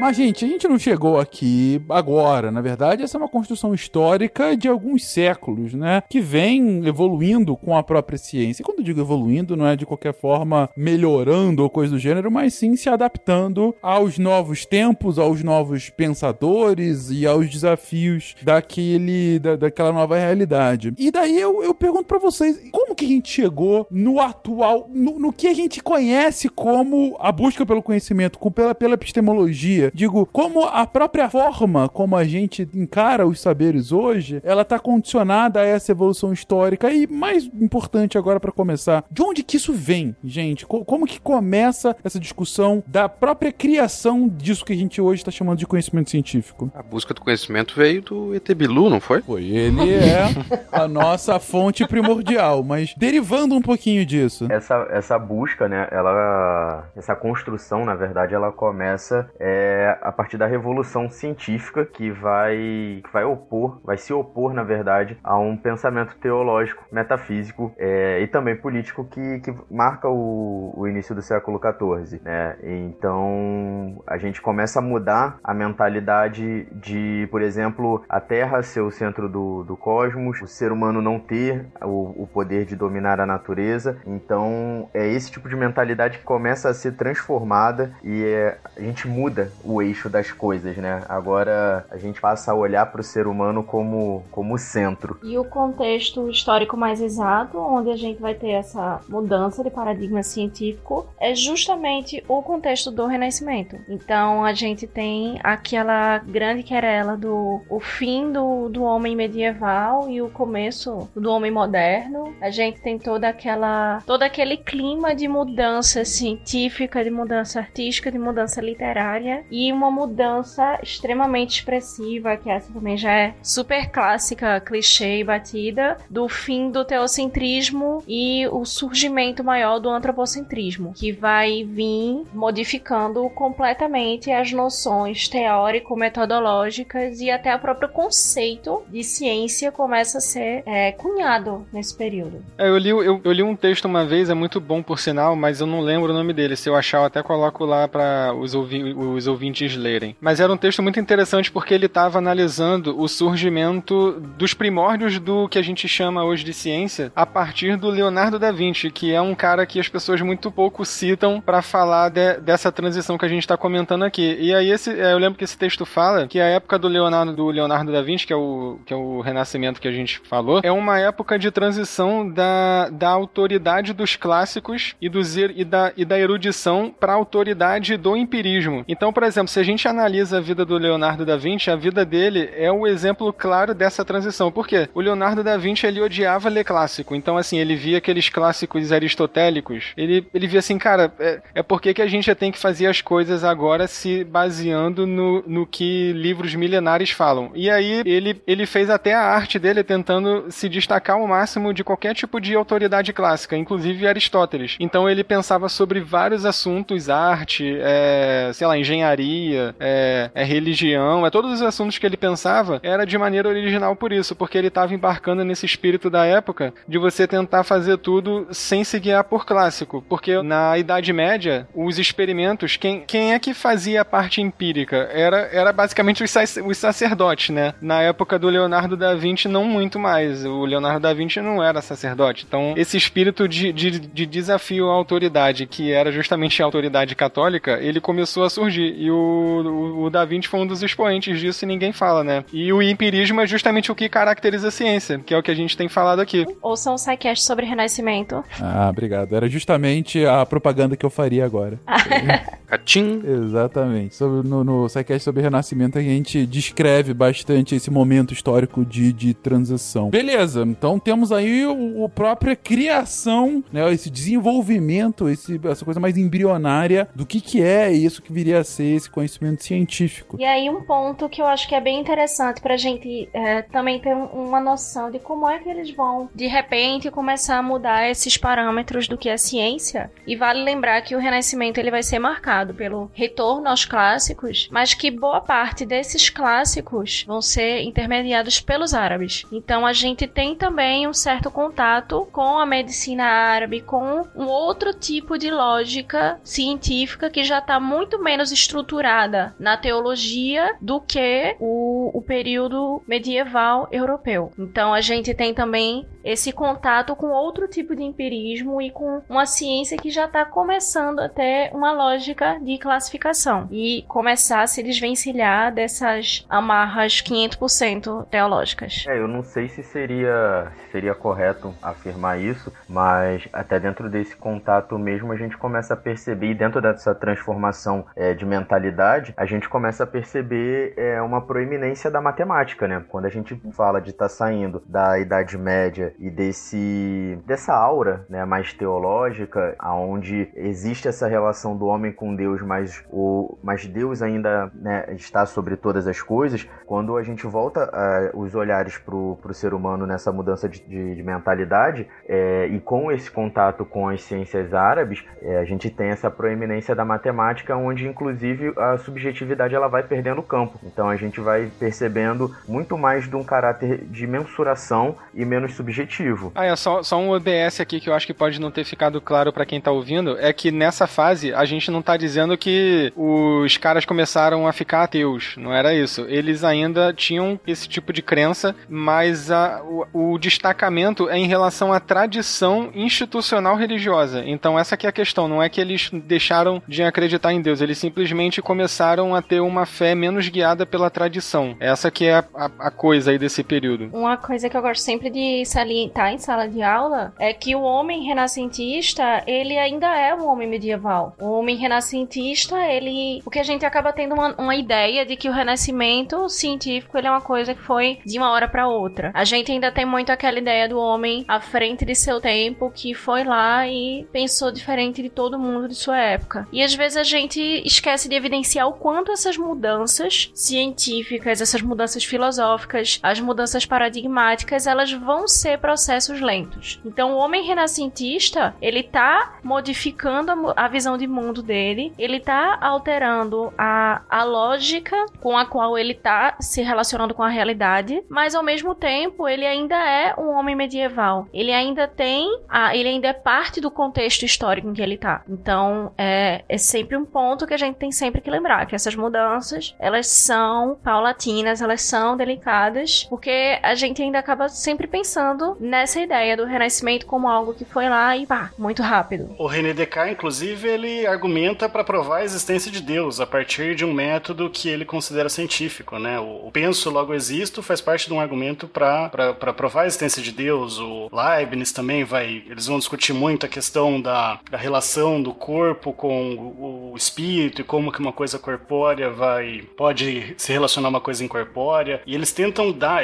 a ideia do racionalismo é tentar responder isso dentro de um método científico, mas que oposto às correntes mais empiristas do Locke, do Hume, próprio Hume, eles vão mais dentro de um raciocínio dedutivo, né, buscando dentro de, um, de uma ideia geral chegar a essas conclusões. É interessante lembrar assim que é errado você falar que o Descartes, o Leibniz, eles eram filósofos e cientistas, porque não existia não tinha essa diferença. distinção. Era a mesma coisa, né? Vocês colocam isso lá no cast de História da Filosofia e ainda continua. Aqui que vai começar a se diferenciar. Mas o, o, o termo cientista ainda nem existia, mesmo tendo é, um pouco essa, essa diferença, o termo propriamente dito nem existia também ainda nessa época. Só no século XIX que surge. Aí você vai ver a, a biografia da pessoa, né? Não, tá matemático, filósofo, jurista, mas na verdade era tudo meio que a mesma coisa. Outro dia eu vi uma entrevista do, de uns caras falando sobre Darwin, né? Aí o entrevistador falou assim: pô, fala aí sobre o Darwin, esse cara que foi um cientista, filósofo, não sei. Aí eu fiquei pensando nisso também, a mesma coisa que você falou, né? O, o Darwin não era cientista e filósofo, ele era, uma, ele era um historiador natural, ele era um naturalista, porque na, na época não tinha diferença. Youtuber também, não? Youtuber. também. É, Inclusive, isso, esse- esses pontos do, do racionalismo que depois outros autores eles vão começar a bater para falar que isso não é ciência, né? Isso é metafísica. Isso não é um conhecimento científico, exatamente porque não pode ser verificado empiricamente. Então, e, e nessa época eu acho que começa uma, uma coisa que talvez a gente veja culminar no positivismo que a gente vai falar mais pra frente, que é, que é a negação da, da metafísica, fazendo um- uma ciência que se reduz à descrição de relação entre, entre fenômenos. Então, por exemplo, sei lá, o, o Francis Bacon, ele, ele, ele sabia que, sei lá, se ele plantasse de tal forma numa determinada época, ele ia ter uma safra de quantos milhos? Quantos porcos? É, se- sei lá, uma, uma safra de porcos. Uma vara de porcos, esse é o coletivo correto. É. Sidecast trazendo conhecimento sempre. A questão nessa época é que conhecimento de qualidade era o conhecimento que não tinha especulações explicativas que fossem além da mera relação empírica entre os fenômenos. Então, então o, o conhecimento era algo que você criava uma equação para dizer o que, que você ia ter, qual, qual resultado que você ia ter fazendo tal coisa. É que nem o, o, o próprio Newton falou, né? Ele escreveu lá, ele, ele chegou a, a força da gravidade, as leis de Newton, as equações e tal, e aí ele falou que a gravidade era uma força, mas ele escreveu que ele não ia especular sobre a natureza dessa força ou o que era força, porque isso já não era ciência, era religião. Então é, é por essa época os caras entendiam que ciência era isso. Você pega um fenômeno, dá uma descrição matemática na forma de equação e pronto, tá, tá explicado. Isso é conhecimento. A ciência nessa época era isso. E assim, só complementando o que a Maria estava falando, né, sobre o que ela gosta de pontuar e destacar na sala de aula, é a gente começar a reforçar, ou melhor, dar continuidade a esse reforço de que é menos ruptura e mais transição. É por exatamente, acho que até isso que, que você, Felipe e o André estão colocando, é, demonstram muito bem, muito bem isso, que as coisas elas não se dão da noite pro dia, não é uma questão de eu durmo na Idade Média e acordo sendo um homem moderno. Existe uma transição, é, inclusive dentro do próprio pensamento científico. Gol dos gregos e os alemães não aceitam. Hegel argumenta que a realidade é mera subordinada de éticas não naturais, enquanto Kant, com seu imperativo categórico, diz que ontologicamente ela só existe na imaginação. Confúcio não quer saber de mais nada. Alguém comentou, agora já esqueci, já faz um tempinho, que o, a gente pensa, parece o cientista independente, aquele ateu que não acredita na ciência, mas e um ícone que eu pensava que era assim, o próprio Galileu, né? Porque foi lá, foi para julgamento, queriam queimar o cara, toda essa, essa, complicação chata na vida dele, né? E ele trocava cartas com o Kepler, né? O que famosão, todo mundo acho que conhece. E o Kepler uma vez, eles estavam tipo, discutindo, ah, que show, olha só, a Terra gira em volta do Sol, mas não conta para ninguém, porque vamos queimar. E daí o Kepler disse, olha só, ô Galileu, eu aqui pelos meus cálculos aqui, os dados que eu coletei, é, eu notei que os planetas andam em elipses em volta do Sol e não em círculos. Daí o Galileu disse: Não, agora esse cara foi longe demais. São círculos, tem que ser, porque Deus é perfeito, Deus que criou tudo e círculos são perfeitos. Elipses não são legais, porque são todas tortas, achatadas e, e tu tá indo longe demais, seu herege. Sabe? Então. Tá fazendo balbúrdia. Exatamente. Até o Galileu tinha o seu nível de herege limite ali. Mas, mas interessante, realmente. É, isso ilustra bem a questão de homens medievais com um pensamento ainda uh, bem, bem dentro do, do seu contexto histórico que estavam aí abrindo novas fronteiras. O que não quer dizer que há uma mudança, muda chavinha e pronto. Não. Virei agora o, o, o cético ateuzão e que, enfim, não. Pelo contrário, há, há toda uma construção nesse momento. Eles achavam que ciência era, era o conhecimento da mente de Deus. Da mente de Deus. Né? O, o lance deles era só ir contra a ortodoxia aristotélica. Era, era, era esse o embate deles com a Igreja Católica, não era negação de Deus. Justamente, Felipe. E eu lembro que a gente comentou isso em episódios passados, e até vocês comentaram isso rapidinho agora, que a questão não era abdicar da crença da existência divina, mas é um, um início de uma nova leitura em que a resposta fundamental nem sempre é porque Deus quer, tem uma razão por trás. No final do dia até pode ser porque Deus quis assim, mas tem uma construção que a gente vai investigar até chegar nessa vontade divina, né? Não é algo tão absoluto como o era um pouco antes. Mas enfim. E dessas ideias, gente, dessas ideias a gente tá derivando novas formas de pensar, novas formas de, de, de, de fato encarar a realidade e a partir daí, inclusive, medir essa realidade, por que não? Ah, ou de, de entendê-la. Que novas filosofias de, de se pensar, e aí já a gente já pode comentar de filosofias de ciência, a gente tem baseado nesses, nesses pensamentos mais embrionários do, século XVI, XVII. Dentro dessa, dessa lógica da revolução científica, vai ter, vão surgir duas correntes principais. É lógico que cada uma delas, os seus, os vários filósofos discutindo entre si também, né? Não era algo bonitinho, todo mundo concordando. Mas você vai ter o racionalismo ligado, mais conhecido como o Descartes, né? Então ele vai partir de premissas gerais para tentar chegar a conclusões específicas. Acho que a gente pode pensar essa questão das premissas gerais pelo aquele silogismo mais clássico, né? Todo homem é mortal. Então eu tenho uma premissa geral, está se referindo a todo homem, né? Todo ser humano. Sócrates é, é um ser humano, Sócrates é, é homem. É uma premissa específica. Eu estou partindo daquela premissa geral para analisar essa específica que é o meu objeto. Qual que é a conclusão que eu chego? Sócrates é mortal. Então, parte desse raciocínio do, do geral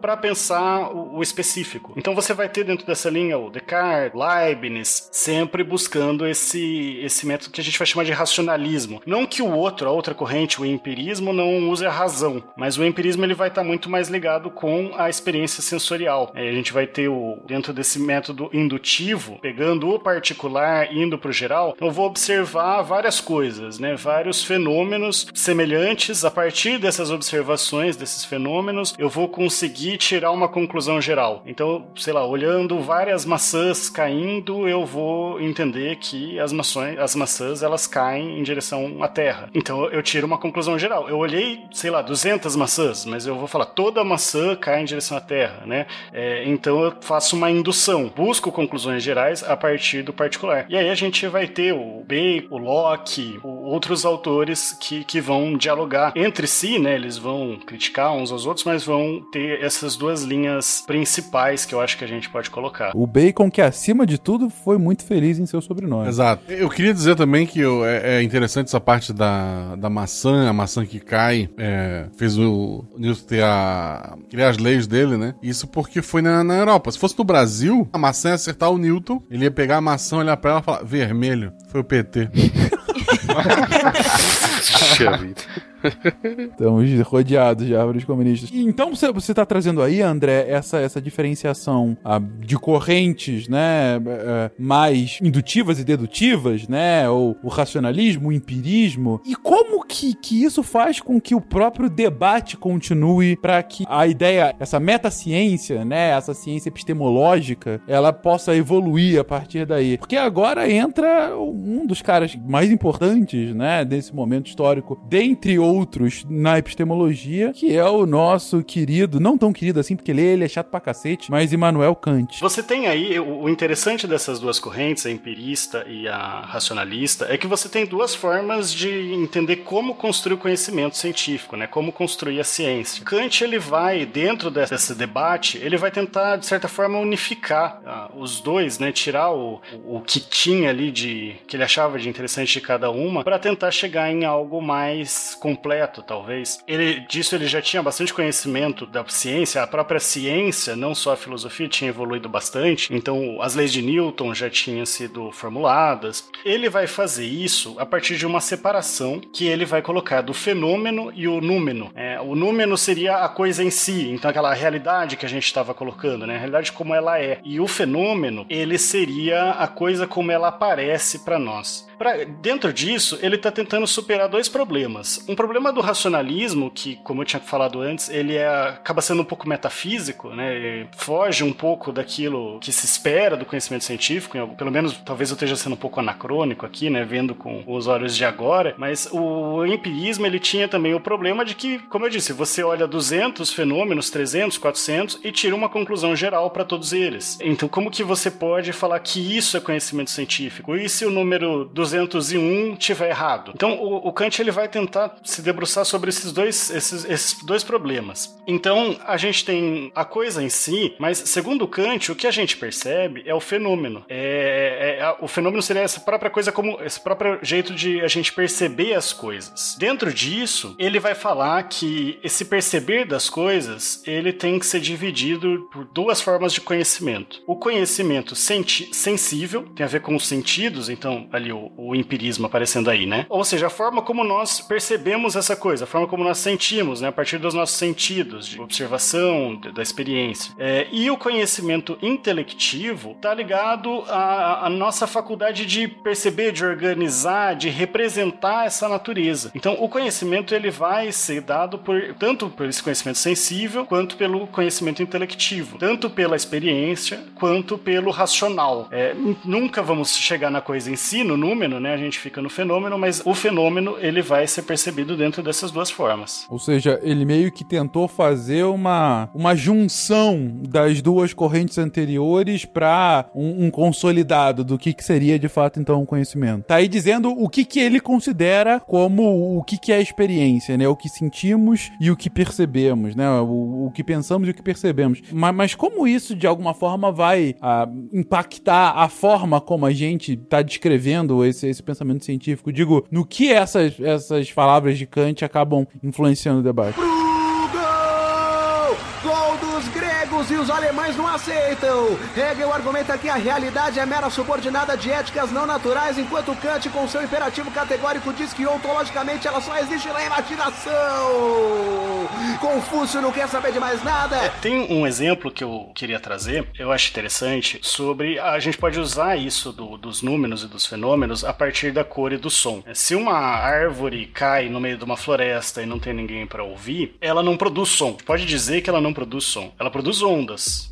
Essas ondas elas vão ser percebidas à medida que tem alguém para ouvir, para perceber né, que está ligado àquele conhecimento sensível. Então eu ouço aquele som. Quando eu vejo uma, uma frequência de onda de luz, percebo essa, essa frequência de onda de luz, ela existe como uma onda, mas eu percebo a cor. Inclusive, né, se eu olhar para o céu, agora tá, tá, a gente está gravando de noite, né, mas se eu olhar para o céu de dia, eu vou ver ele azul. Mas um, um, um, ser que tenha outros bastonetes nos olhos, ele vai ver um céu é, roxo, né, púrpura. Então você tem formas diferentes de perceber esses fenômenos. E a, a categorização desses fenômenos ela vai vir a partir do racional. É, então, eu, eu, organizar, então, não, esse céu tá azul, esse céu tá mais roxo, eu dar algum sentido para aquilo, eu organizar. Eu saber que, na verdade, o céu azul é um reflexo do, da luz dentro do, da, da, atmosfera terrestre, que, na verdade, o céu ele não é azul, né? O céu ele é do jeito que a gente vê de noite. Então, dá pra, eu acho que é um exemplo mais didático para a gente pensar essas duas formas de colocar. E aí, dentro de disso, o Kant ele vai propor o que é chamado de teoria dos juízos. O Felipe estava até falando já um pouco antes, né, do, do juízo sintético e analítico. O Kant ele vai fazer duas classificações. A gente tem o, o juízo a priori, que é aquele que é, ele é obtido antes da experiência sensível, ele é independente da, da experiência sensível, e o juízo a posteriori, que eu tenho depois que eu que tive uma experiência sensível, ou seja, que eu fui lá e percebi alguma coisa olhando, ouvindo aquela coisa, né, com os meus sentidos. E a outra classificação, é, eu vou dar exemplos delas mais juntas, né?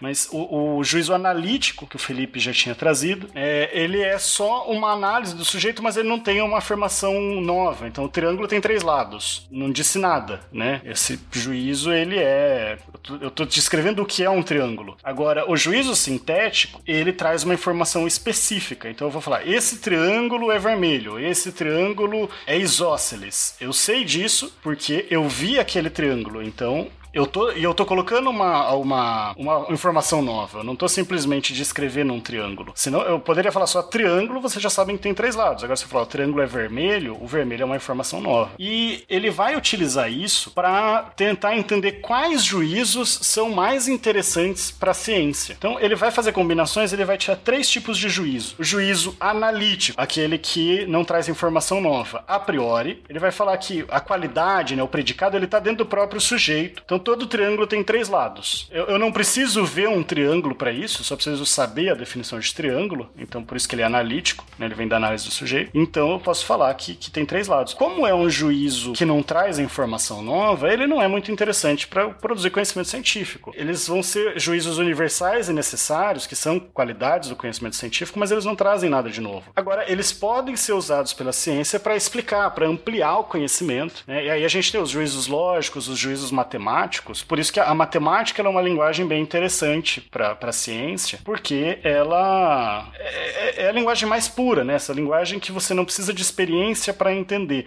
Apesar de ser difícil entender a linguagem matemática, mas em tese ela está ali evidente em si. Né? O juízo sintético, né? Sintético, aquele que eu trago uma informação nova. A posteriori, ou seja, que depende de uma experiência, eu vou ter uma qualidade, um predicado, que ele acrescenta algo novo do sujeito, que não seja uma simples análise. Então, aquele juízo que eu tinha falado antes. Esse triângulo é isósceles. Para isso, ele é a posteriori. Eu precisei ver o triângulo, precisei medir lá, ver que tem dois lados iguais, né? Se minha matemática ainda tá boa na memória, o triângulo isósceles é esse que tem dois lados iguais. E ele é sintético porque eu trouxe uma informação nova. Você não sabia que o triângulo era isósceles antes de você ir lá e perceber ele. Qual que é o problema desses juízos pensando em conhecimento científico? É o mesmo problema do empirismo. É, eu não consigo, eles não são universais e nem necessários. Esse triângulo é isósceles, o outro pode não ser. Então, qual que é o juízo que é o, o juízo científico mais interessante? É o sintético a priori. É aquele que traz uma informação nova, mas eu não preciso da experiência para conhecer. Então, esses juízos eles têm que ser usados na linguagem científica, porque eles não dependem, se eles não dependem da experiência, eles podem ser universais. E se eles são é, sintéticos, eles são úteis, né? Eles trazem alguma, são úteis no sentido de trazer alguma informação nova. E aí ele vai falar principalmente dos juízos da geometria, os juízos da física. Então, se eu falo que a gravitação dos corpos, né? Então, os corpos, se tra trago ali a lei da gravitação do cor dos corpos que eu não vou me arriscar a descrever aqui para não falar errado. É alguma coisa que traz uma informação nova, não é da natureza do corpo se atrair, ou é, talvez, né? Mas não é evidente isso, pelo menos. Eu consigo universalizar. Então, ele une tanto a experiência quanto a, a razão do racionalismo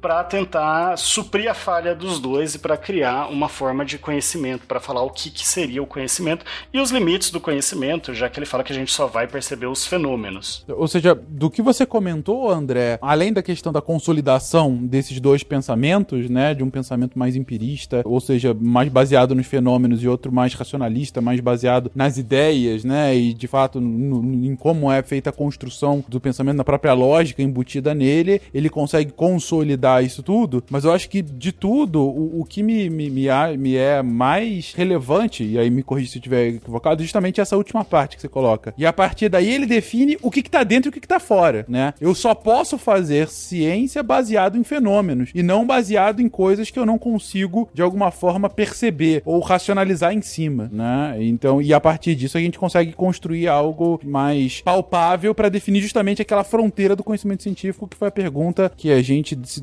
debruçou sobre lá atrás. Outro ponto que é, que é bem importante destacar é que ele muda bastante a, a lógica de como o conhecimento é produzido. Se antes a ideia de que o conhecimento estava lá na, na natureza, estava no objeto, você simplesmente observava esse objeto, a partir dessa ideia de que a, dessa importância da razão, o conhecimento ele está no, no ser humano. O ser humano constrói o conhecimento, né? Por isso que a gente vai falar que o do construtivismo em Kant, né? O sujeito ele não descobre as leis, ele observa os fenômenos, sim, mas ele vai construir o conhecimento científico a partir da, da sua razão. Ou seja, não é que ele ele pegou do ar, ele percebeu uma lei. É, é aquilo que a gente falou, não é que a lei já estava lá e ele só percebeu. Ele está construindo a partir da observação dos fenômenos. Isso. Por isso que são os fenômenos e não os números, né? Não a coisa em si que a gente percebe. Ninguém quer falar de Kant, gente. Tão legal. Cara, eu fiz uma disciplina de Kant uma vez. Eu acho que foi uma das disciplinas mais chatas e difíceis que eu fiz da minha vida inteira. Era uma disciplina foi, foi sobre juízo estético. Eu não lembro o nome do livro. Acho que era Crítica ao Juízo Estético, alguma coisa assim. Sempre que alguém me fala em Kant, eu, eu não sei que música escolher.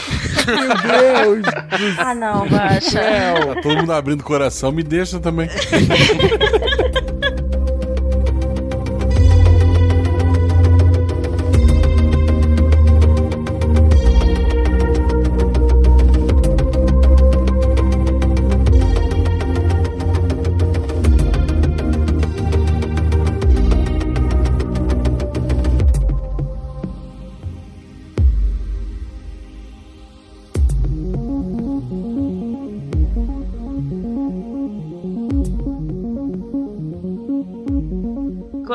fala, né, quando Kant consegue reunir, então, essas duas percepções, o que ele está colocando é justamente que você tem uma teoria, né, uma corrente que defende que o conhecimento, ele pode ser racional, que você não, que na verdade os sentidos vão te fazer não perceber a realidade e por isso não deveríamos confiar nos sentidos, e uma outra corrente que diz que a gente precisa dos sentidos para compreender essa realidade, porque se a gente fica preso somente nessa racionalização, a gente perde a, a possibilidade de conhecer o novo, de conhecer é, é, o que poderia ser o falso, né? Por perceber por várias experiências que aquilo que a gente tinha antes como verdade talvez não, não fosse, né? Condizente com, com a realidade. Então o Kant vai pegar essas duas construções para dizer: olha, a gente tem como é, construir, a gente constrói o tempo todo a nossa percepção do mundo, porque as três correntes têm essa dimensão de que não é possível dar conta da totalidade de uma realidade. Mas como a gente vai conseguir fazer? Porque também não dá para simplesmente abandonar tudo e ficar vivendo assim, né, no caos. E aí o Kant vai dizer: a gente percebe através dos nossos sentidos e construímos, né, é, coisas novas, evidenciamos aquilo que é verdadeiro e o que não é verdadeiro, mas também construímos leis e, e organizamos em teorias e temos a nossa razão para entender esse mundo. Aí é por isso que a gente fala que ele junta, né, essas duas grandes percepções, teorias filosóficas. E é legal que assim, não é que ah, o número, a gente, a realidade em si, né, a coisa se a gente não pode conhecer, então tá, não vamos mais falar sobre vamos isso. Deixar não, pra lá, né? É, isso fica pra metafísica. Então ele separa ali o que é ciência e o que é metafísica, exatamente nesse sentido, não de descartar, mas é, a coisa em si, ela vai ser debatida ali filosoficamente. Agora, o fenômeno, e, e aí a, a palavra fenômeno, ela pegou, vamos dizer assim, né, a gente fala de fenômeno meteorológico, fenômeno é, bioquímico, então está muito relacionado a esse pensamento de Kant, até onde eu sei, e é essa ideia de que a ciência, então, é a ciência dos fenômenos. Ah, os números ficam para a metafísica. Eu não sei se vale a, a, colocação, se vai entrar como uma espécie de curiosidade,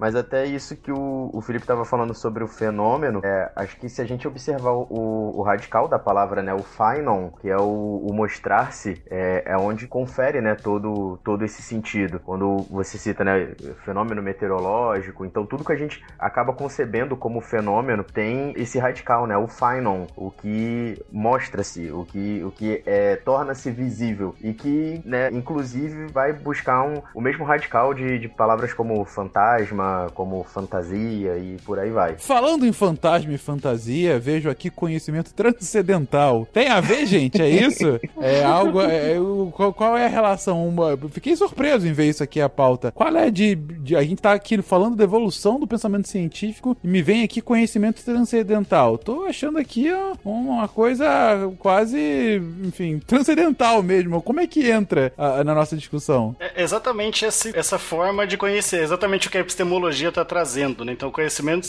transcendental seria o conhecimento que não se relaciona ao objeto, se relaciona com a própria forma de conhecer o objeto. Ou seja, é o que a gente está discutindo aqui o tempo inteiro, né? O conhecimento sobre o conhecimento. Ele vai falar da estética transcendental, que seria uh, o conhecimento de como a gente percebe as coisas, né? O, o estudo do conhecimento sensível, então o estudo dos, dos sentidos, das sensações, de como o ser humano percebe e de como ele organiza o mundo, né? De certa forma. Então, o espaço, inclusive, nesse sentido, como eu disse, ele já conhecia Newton, né? Então, o espaço é a forma do sentido externo, a condição como você vai organizar as coisas. Então, você organiza os objetos no espaço, você organiza no tempo. Essa percepção dele é o que ele vai chamar de estética transcendental, de conhecimento transcend... dentro do conhecimento transcendental. Então, é, é, é o estudo, né? Não seria nem estudo, talvez seria isso já uma discussão da metafísica, né? Mas a forma como entender a forma como conhecemos. Enquanto a analítica transcendental vai ser o estudo do conhecimento intelectivo, o ensino de, de como a gente, como posso dizer, o estudo da razão em si, né? O estudo de, de como categorizamos, de como classificamos as coisas, é, de,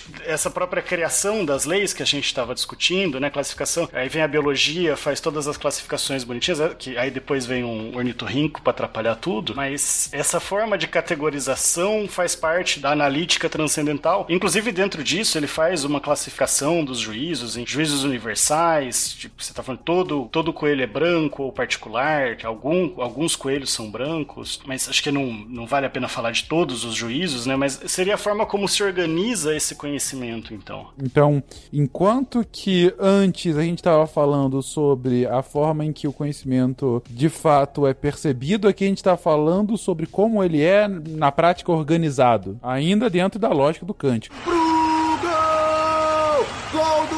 Gregos e os alemães não aceitam. Hegel argumenta que a realidade é mera subordinada de éticas não naturais, enquanto Kant, com seu imperativo categórico, diz que ontologicamente ela só existe na imaginação.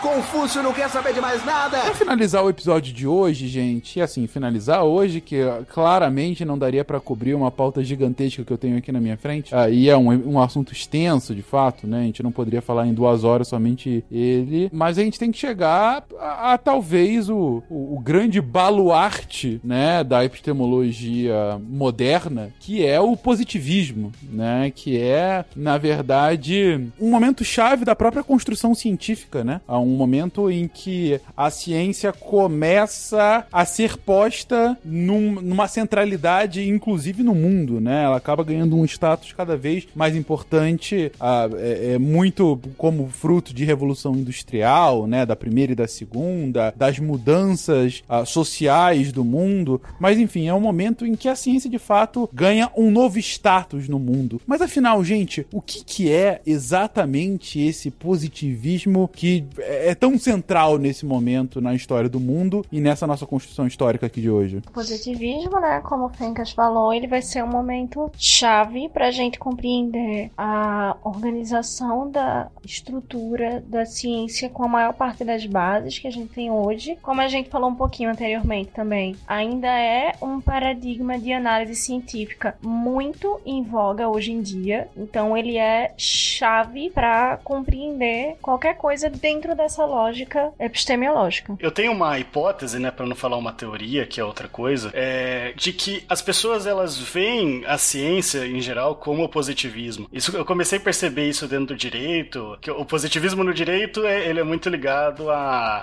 a, ideia ideia de direito como vindo do Estado, é, a ideia, muitas vezes, pensando no, no positivismo mais clássico, no direito que a lei é aquilo que, que, é simples, né? Tá na lei, é isso aí. Eu vejo na história também é, que o positivismo histórico, muito ligado àquela, não, vou descrever esse fato histórico e não pensar que essa própria descrição ela tem que ser problematizada dentro do tempo. Quando a gente pensa na ciência, e aí entrando na, na nossa definição aqui de positivismo dentro da ciência, pelo menos dentro do fundador, que é o Augusto Conte, você tem aquela ideia que, como o Colocou, né? Revolução industrial. Então, tecnologia estava bombando, num, indo. É, se você pega qualquer gráfico demográfico é, de gasto de energia, consumo de recurso natural na Revolução Industrial, você vê como que teve uma mudança significativa na humanidade. Tem até um, eu acho que já foi citado em algum cast, um gráfico que ele vai mostrando as populações nas cidades. A gente vê como explode né, na, na, na Revolução Industrial. O que justifica a, a crença que a gente fala do progresso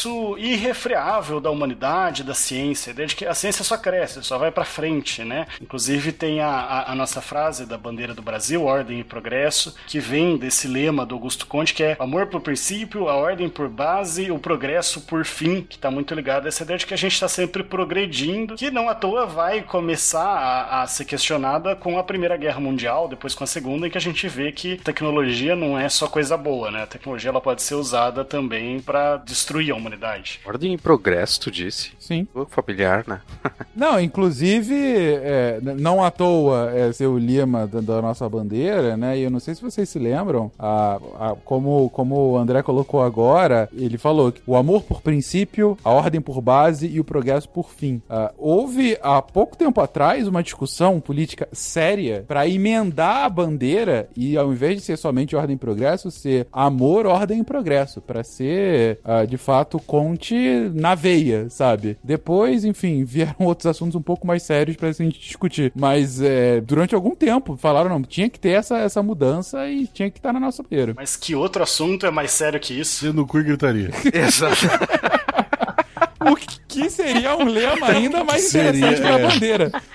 Sem dúvida alguma. Mais a ver com o Brasil de atualmente. É, e só pra, comple- só pra comentar aí, fazer um adendo, tem. Existe uma igreja positivista aqui em Porto Alegre, um templo positivista. Se não me engano, tem, Aqui tipo. no Rio de Janeiro tem também. Ah, é? No centro tem. Olha só como Nunca vi ninguém lá. ainda. É legal essa sua introdução, André, que realmente é um momento em que o progresso é visto como algo iminentemente positivo sempre, né? Como realmente a finalidade da própria ciência, né, e da sociedade como um todo é que a partir do progresso vai vir um, um mundo melhor sempre, né? É, é, e, e essa é uma finalidade que, que hoje algumas vezes é, é contestada, né? Inclusive desde a da Primeira Guerra, assim, mas hoje é, é um tema muito debatido. Mas é uma, é uma, é uma verdade quase que em conteste durante o século XIX, né? Essa, essa, essa ideia do progresso eu acho que é bem descrito também, na, bem visível na lei dos três estágios que ele coloca.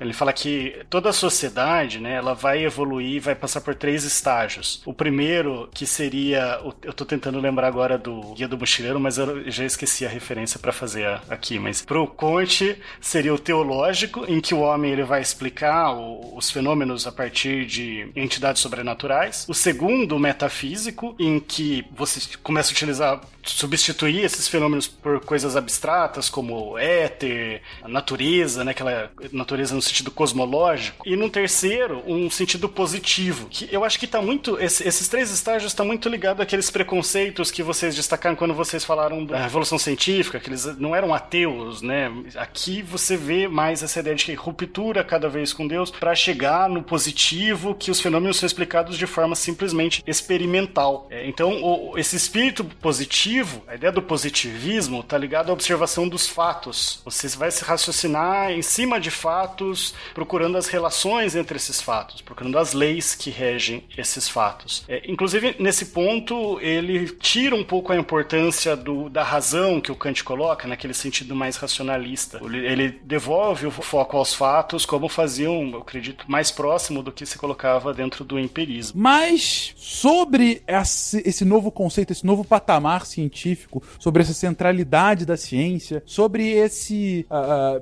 essa ideia de uma- um progresso inerente, inexorável e sempre positivo, e, enfim, e toda essa nova forma em que a ep- epistemologia se colocava no, no século XIX, e claro, como ela é duramente criticada no século XX e por tantas outras correntes que se seguem desconstruindo toda essa construção epistemológica até agora, nós veremos num próximo episódio, porque o de hoje já foi bastante denso e a gente não quer que vocês percam vossos cérebros ouvindo o SciCast. Queridões, palavras finais sobre, as- sobre o que foi dito aqui ainda hoje. Bruno, sem frustração por a gente não ter chegado ainda a Popper. Não, no próximo eu falo. Beleza, muito justo. Olha só, já se convidando pro próximo. É- Essa é que é a abordagem dele. Esse é o Bruno que a gente conhece. Eu acho que ele tatuou a Episteme só para participar desse cast, inclusive. Mas não duvido, não duvido. Dá tempo, não sei quando vai ser a próxima, mas dá tempo de eu fazer mais uma, né?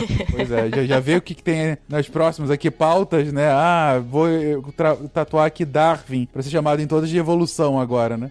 É, não, assim, eu- eu acho interessante que tatuar Darwin durante uma pandemia é algo bem.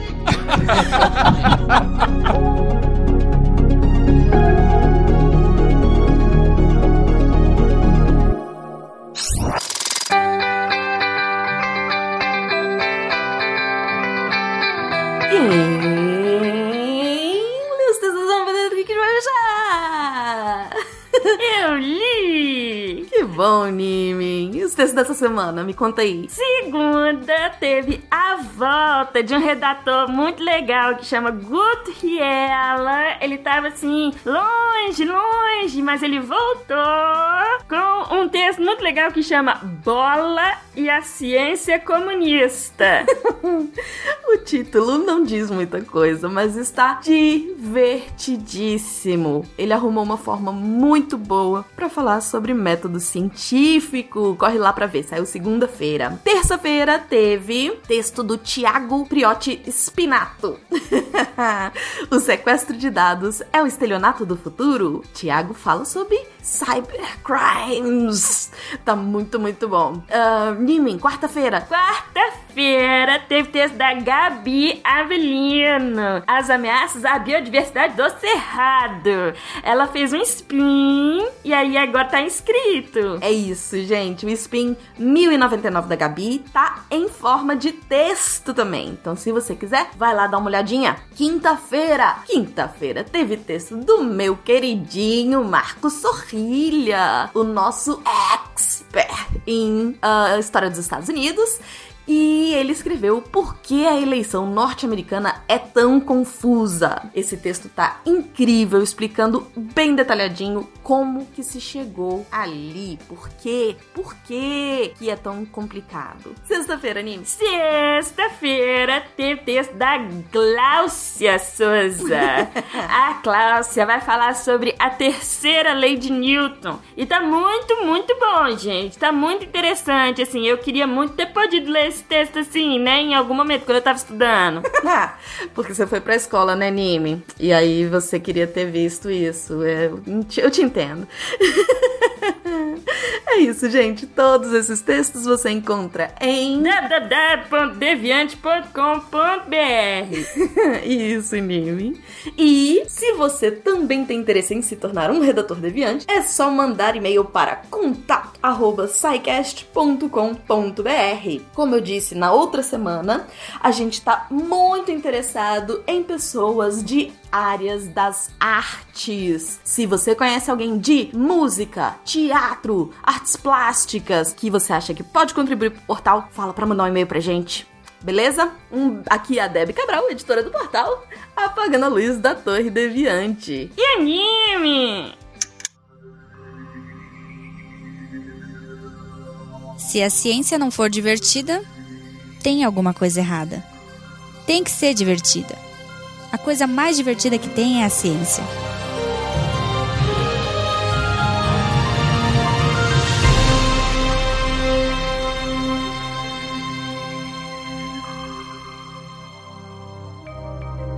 Este programa foi produzido por Mentes Deviantes. deviante.com.br Este programa foi editado por Tapcast. Edições e Produções de Podcast.